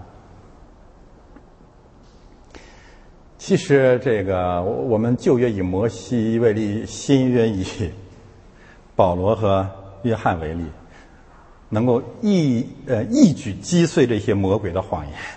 让我们知道你们便如神这道哲学是如何借着教会作王的。摩西的生命最后的结局是什么？我告诉你，他最后比他起初还糟糕。最后他进不了应许之地。那就那那那你知道这意味着什么？意味着摩西无论是前呃这个上半生、中间这半生还是后半生，他所有如果得救都靠恩典。不靠他的生命，他所谓的生命，我们不能靠自己的生命得救的。我们这个我们这堆烂肉，永永远远属于在呃属于属于啊圣灵管制的对象，永远不是得救的确据。保罗讲了一句专门针对生命神学的话，就说：“我也是人，性情和你们一样。”然后这个基督教你说多无耻，这偏偏给给我们讲保罗不是人，性情跟我们不一样，我们要跟他学。约翰，师傅约翰，到了启示录八十多岁，在基督面前像死了一般，就告诉我们，我们这个生命在神面前是完全不能站立的。我不想再举更多的例子了啊！我我由衷的祈祷，所有这套你们变如神的生命哲学，彻彻底底的远离基督教。他们太害人了，他们一定导致诸神的战争啊！为了把这个问题说得更彻底，我稍微展开来讲一讲啊。翻到下一页，我 我先给大家讲一个这个，我今天用一个标题叫“羞辱李克强”。其实你要真明白，就知道我不是在讲什么政治信息，这个现象太深刻了。就是人实际上都有，呃，都有这个呃公益感或者是被称义的需求。我们需要一个勇敢的见证，勇敢的心啊，做出一个勇敢的见证，在神面前有平安的。但是如果你绕开习近平，绕开世界上最大的威胁的时候呢，你一定会选择次一等级的对象去羞辱践踏。那么从教会的角度来讲，我们经常选择的表演勇敢的对象，主要是三类。第一就是我们自己的肉身，圣经有没有根据？有，不然我怎么说是蛇蛇学呢？圣经的根据是什么？哥林多前书九章二十七节，我们要攻克己身。人家有圣经根据啊，傻了吧我们？亲爱的弟兄姊妹，你怎么听我讲道？我讲到绝对不是非左即右的讲法，不不然你听不明白的。你你肯定找我找我茬你看你你自相矛盾。不是的，不是的，这神学不是这个逻辑啊。神学就是你有那是一个方面，但不是全部的方面。你的问题是你把某一个方面当成了所有的方面。听明白没有啊？这叫蛇，这叫谎魔鬼的谎言。有攻克己身，我们应该攻克己身的，我们应该认罪悔改的。我们来到教会就是要经过认罪赦罪礼的，而且我们把它当做前提。我们没否认，那我为什么要攻击生命神学呢？他们认为这是他们唯一的事情，这是他们唯一的仇敌，这是他们最大的仇敌。然后他们引用外邦人的哲学，叫做人的最大的仇敌就是他自己。然后你一听，哇，众教众众教合一，我们都一样。然然后呢，你就成巴哈伊教徒了，你就成了那个员工仪了。普天下的所有的教徒都有都信上帝，所以我们一样。不是这样，你这样就彻底瓦解了圣经，消灭了魔鬼。所以一个方面，生命神学啊，在自己的肉身上成英雄。但是我要告诉你，你无论怎样成英雄，你基督教比不过密宗。啊，吕平知道，你们去西藏你就知道啊，人家那个攻克己身，你比你比得了。当然，基督徒很多基督徒像什么东正教说，我们也可以，我们挥刀自宫。呃，挥刀自宫也别人也也干过，人东方不败也干。但是你看人家那个，那个上上上什么雪山圣山，那叫扣扣长头，啊，太监比你攻克己身强多了，这条路你走不通的，明明白吗？所以圣经也讲，你这个苦在己身，于得救毫无功效。就是你可以攻克己身，但是你不要把攻克己身和得救放起来。你把攻克己身和什么放起来？和节制。就是我们这个肉身啊，我们没有办法啊。刘晓峰讲的对，这个沉重的肉身，在这个意义上是沉重的。那你怎么办呢？管理一下吧，节制一下吧，就就行了。什么时候你会成为一个魔鬼之子呢？你想凭你这个肉身这点管理，把自己感动的以为你要得道成仙、鸡犬升天了，你就立马成了魔鬼之子。不可能！韩呢？看诺亚为什么被咒诅？就是你这个肉身啊，和那个韩和你父亲的肉身，人跟人的肉身都一样啊，差不了多少。最近我们又看到海外这些华人的这个这个自媒体这个这个这个毫无底线的《金瓶梅》式的互相攻击。我们当然也不是不不玩什么清高，我们只是说这些现象我们早就说了。现在有人说：“哎呀，这个郭文贵。”其其实我说我从开始啊，我我我可能是真正从开始就知道他是谁，就是韩嘛，韩族。但是我同时说呢，他的出现是韩族的内战，是韩族面对韩族应该活该赢得的惩罚啊！这就是我的从始至终，从三年前就这个观点，到现在还是啊。但是我们能够今天我们能看见什么？那就是肉身之战嘛，就是你对肉身的那些攻击，其实都在你身上。你有的有，有的没有，有的想有，但是没机会。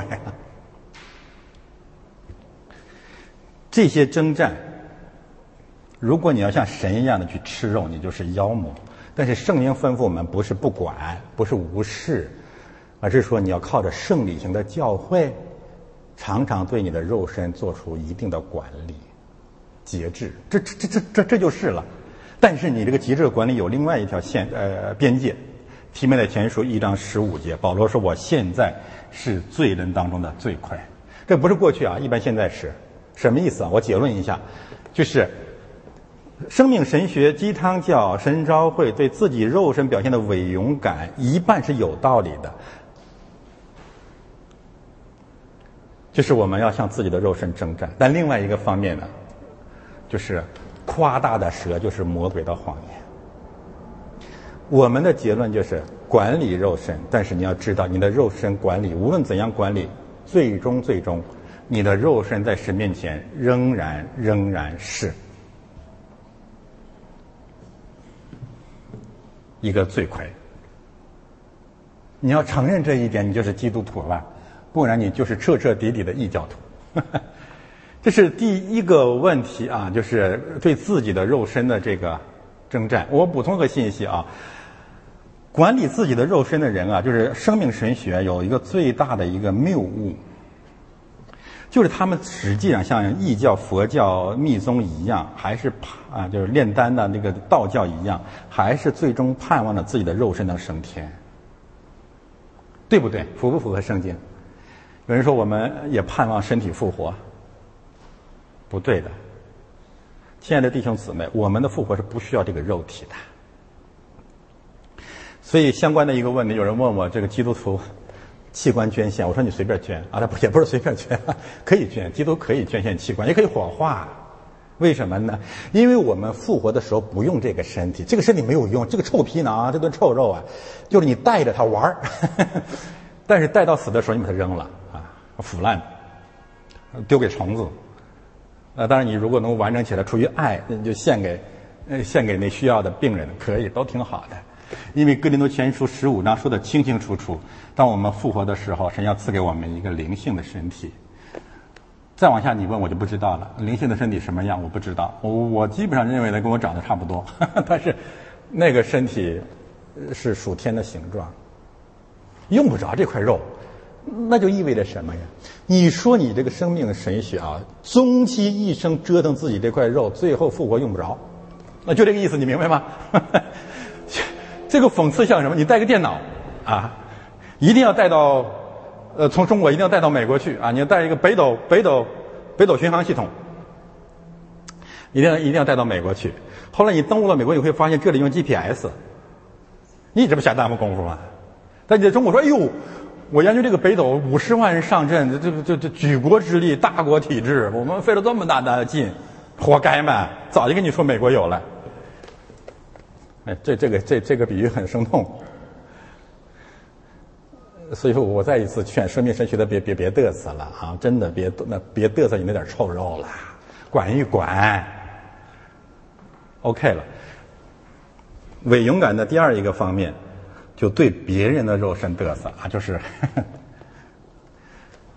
在别人的肉身上勇敢。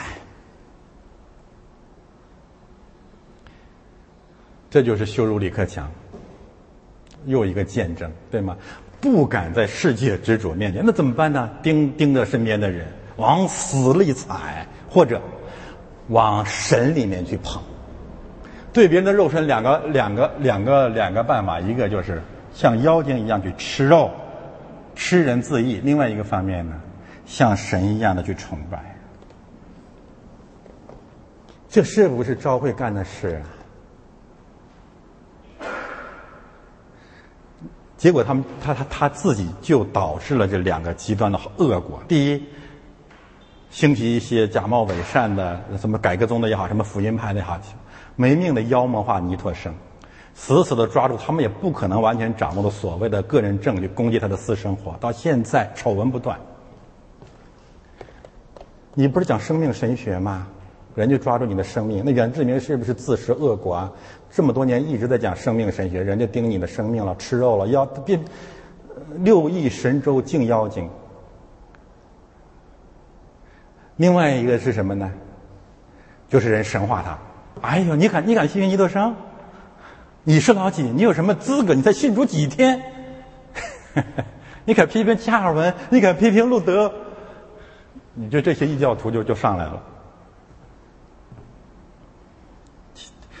哎，我这我们真是感慨一下，这这些这些幺蛾子啊，这些生命神学把我们的基督教都糟蹋成什么样了我们还有常识吗？这是别人的肉身。那圣经，我们再看看圣经怎么说。启示录六章十节，其实不止这块啊。使徒行状十四章十五节，他从两个角度为别人的肉身设立了一个底线。其实圣经还有更多的经文。一个方面啊，我我把结论告诉大家。一个方面啊，神怜悯我们不过是肉体，体谅我们不过是尘土，然后告诉我们那些人不是神。法老不是神，还记得吗？埃及人不是神，推罗王不是神，他们不过是人。保罗不是神，嗯，彼得不是神，约翰不是神，摩西不是神，大卫不是神。哎呀，就就就就是不断的来警告教会，然后还有圣徒崇拜，还有什么东正教的圣徒崇拜，天主教的圣徒崇拜，今天各个宗派的圣徒崇拜，教主崇拜。我我讲过一句极端的话，我说我若瞑目，死不瞑目，就是从这里来的。我算什么呢？除了讲到稍微正经一点，讲那个靠神的怜悯，讲的有些地方可能好一点，仅此而已。动不动有人说：“呀，你们这你们最近风闻了你们那有点什么风波？什么风？没有风波，有什么风波啊？不就有些人又更多的人喜欢我进来了，有些人不喜欢我又离开了，挺好。离开我算什么呢？离开我清净，我也清净。”啊，别来烦我，挺好。一个人为什么总是这个这个活在一种纠结当中，把自己看得像神了？哎，什么都要控制，哎呀，我要很大的地盘儿，然后有用有个什么职分就开始膨胀起来了。多吃点无酵饼吧，啊，别把自己都发起来，多难看，胖头肿脸的。另外一个方面，一个方面他们不是神，另外一个方面就不要崇拜他。第三个方面的伪伪勇敢，这我讲很多了，是什么呢？就是莫名其妙的搞精神胜利，然后产生一大堆属灵表演艺术家。我们向空中的掌权者呼宣战啊！你除了我们这点小教会，你到所有华人的教会，西包括西方人的教会，我现在要宣布，上帝你要捆绑那个撒旦，要把他干掉。每次我看见这，我就想起文化大革命又来了。嗯，那打倒刘少奇，那魔鬼不在那儿。我告诉你，你你要去想找魔鬼去征战，你去中南海。当然，你也可以说魔鬼也在我们身上，可以同时，啊，这套巫术，恬不知耻的巫术，极大的。结构性的败坏了基督教，装神弄鬼。所有的这三场战役，对自己的肉身，对别人的肉身，对空气，你告诉我有什么危险？你凭哪一点能能殉道？谁搭理你？啊？你凭什么需要放胆传道？不需要放胆传道，无耻就可以了。你怎么传道呢？没有办法啊。然后我们看相关的经文，这三种战争呢，中间共同分享的教义是什么？肉身成道。我们很难啊，呃，大大家看一看，约翰一书啊，约翰二书，就是，嗯，使徒约翰离开这个世界的时候，之前啊，发现了教会面临一个巨大的威胁，你知道是什么？就是异教化。除了从啊希腊文化来的那个灵智主义，就是从东西方共同来的肉身成道，就是盯着人的肉身修行啊，可以升天，可以得救啊。所以这里面的三次啊，几乎三次在讲，只要不承认道成肉身耶稣基督的，就是魔鬼的灵，就是敌基督的灵。我们至少可以在两个方面来应用啊。第一个方面是什么呢？就是如果啊，你否定道成肉身，你就一定走向肉身成道。基督已经来到这个世界里面了，就告诉我们他的账目在人间，你不需要鸡犬升天了。第二个方面的应用呢，就是教会本身，啊，神呃启示录也最后也讲，就神的账目在人间，就是基督的身体，就是他的教会。你得救只是在教会生活当中不断的成长。我我再说一遍啊，就是道成肉身是判还是肉身成道，是判断正教和邪教最最重要的标准。而生命神学最大的问题就是肉身成道。用这些经文来讲，就是他们实际上是不认耶稣是从成了肉身来的。当上帝的儿子成了肉身来，等于他宣告人类的肉身是没指望的。明白吗？如果人类的肉身经过修行可以升天，他不需要变成肉身的人，单方面的阻断了所有认肉身成道的可能性啊。而这个道成肉身最后的呈现啊，就是教会的出现。呃，与此相关有一个问题，大家看《约翰一书》二章二十二节，谁是说谎话的呢？不是那不认耶稣为基督的吗？不认耶稣是基督的灵，是敌基督的灵。在这点上啊，我再说一说那个东正教啊。大家知道，东正教跟天主教那时候还没有基督教呢。东正教跟天主教分裂最最重要的一个标志性事件是什么事件？核子论啊，核子论。核子论的教义的争辩的呃内容是什么呢？就是西方教会啊认为。圣灵是从父和子同时出发，又回归二者。东正教认为呢，圣灵从父出发，又是教义了。圣灵从父出发，但不是从子子出发。什么叫反核子论呢？就是西方教会认为圣灵是从父和子出来的。东方教会东正教认为呢，圣灵是从父出来的。反对核子，这就是著名的核子论。但是呢，我们如果根据约翰一书二章二十二节，那你就明白了，还有相关的经文，你怎么分辨东正教的这个灵呢？这个灵是个敌基督的灵，他不认耶稣是基督，他不从基督出发，也不回归基督。我们为什么认为圣经的启示是整全的？你看啊，一个方面，耶稣自己是说给我做见证的就是这经；另外一个方面，圣经啊呃，圣经又说呢，圣经都是圣灵所启示的。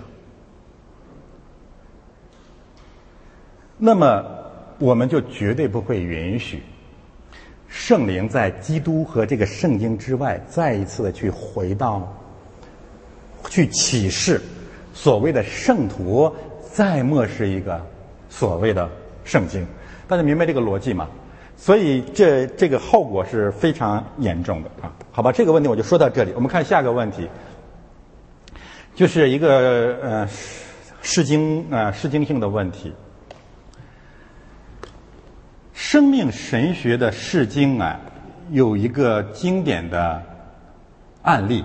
那么这个案例呢，实际上被所有的教派分享了。那就是你在网络上也好，你到其他的地方也好，你都会听到这种解经解经的方法是什么呢？就是亚玛利人三十一位迦南王就是我们的肉身。我以前讲过这个问题，你去听是不是都是都是这么讲的？所以我说，真是魔鬼的巧计。你从哪一节经文啊，能够做出这样的应用呢？你唯一的目的就是修筑李克强，什么意思？我绕开真正的亚玛力人，我绕开真正的三十一位王，我专门打自己脸。谁敢惹我？我用石头砍我自己。那什么是诚实的结晶呢？亚玛力人就是亚玛力人，三十一位王就是三十一位王，他就是敌基督的军队和敌基督的王。你为什么不能诚诚实实的解经？因为你是懦夫教，因为你是魔鬼之子，因为你是撒谎的。我我讲的是不是实情？你紧紧的去看那个，你的呃这个陈希曾的讲道，他就是这么讲的。旷野四十二战还是哪里？亚玛力人就是我们的肉体，多聪明啊！我们基督教还需要跟谁征战？还需要有什么政治风险？为什么我们碰见的一切都是我们？你你你碰见的是你自己。你你想征战，可以啊，打自己嘛。三十一位王，当然你说旧约的王在新约是不是这么解释不太好？那你去看启示录，这三十一位王到了启示录就成了东方众王。你你我们讲我们会讲启示录，你会否逼我去讲启示录的东方中王就是我们自己？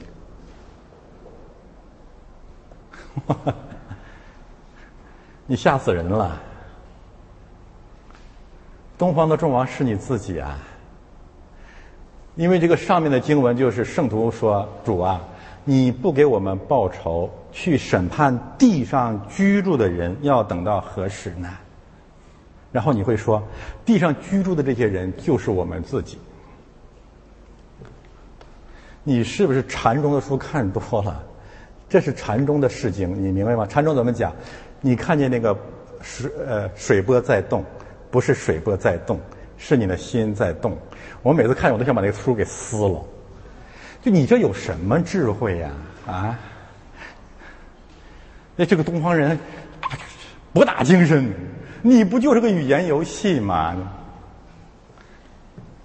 那现在哎，有一回我就看看什么印度的什么先知叫奥修，哎呦，我们村牛二都比他聪明。牛二为什么比他聪明啊？牛二知道牛是牛，狗是狗，鸡是鸡，但是奥修不会。奥修说，其实不是牛，不是狗，是你自己。你这不吓死人吗？后来还还有道理，因为前生你就是狗，你就是牛，好吧？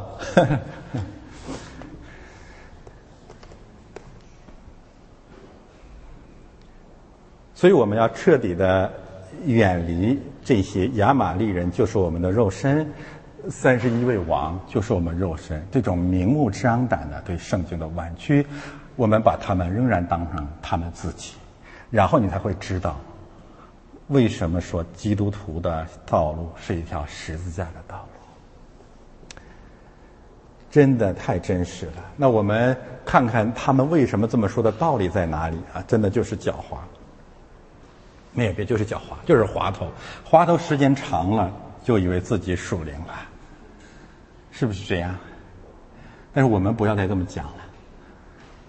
呃，最明显的其实是尼呃尼西米记，当时他们一手做工，一手拿枪，防备谁呀？防备参巴拉等一大堆的要拆毁圣殿的人。我们能不能这样按照生命神学的逻辑来解释？就是参巴拉就是我们自己。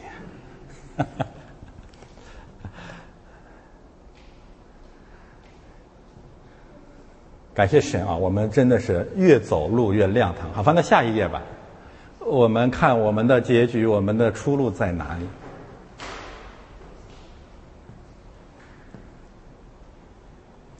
我们的出路只有一条啊，就是进入教会，唯独教会。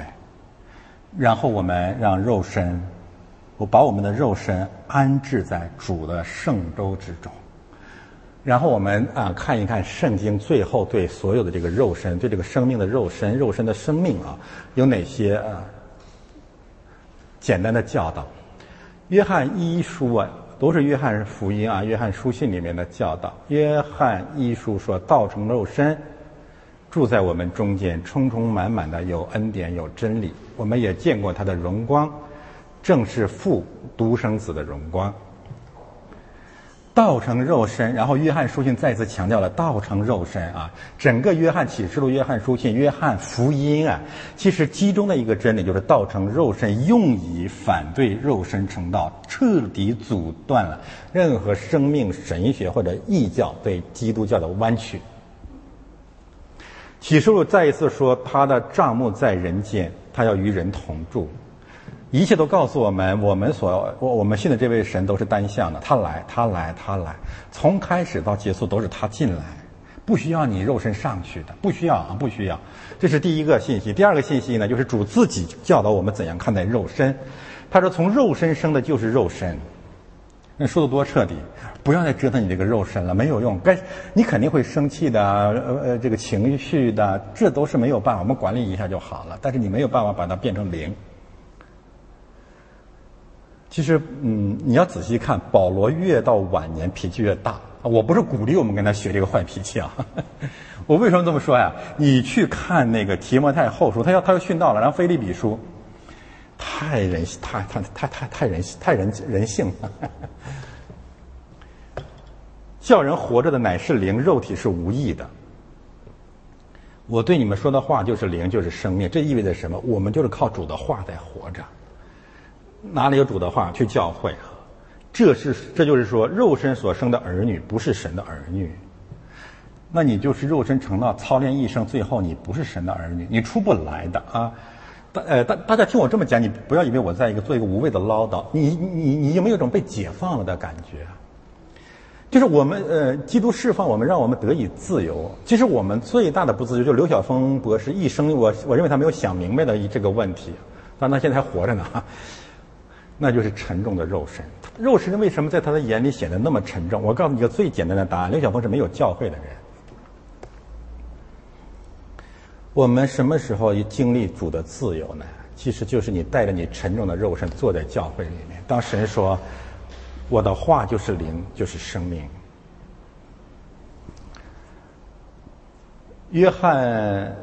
呃，呃，约翰福音十五章五节说：“我是葡萄树，你们是枝子，常在我里面，我也常在你们里面。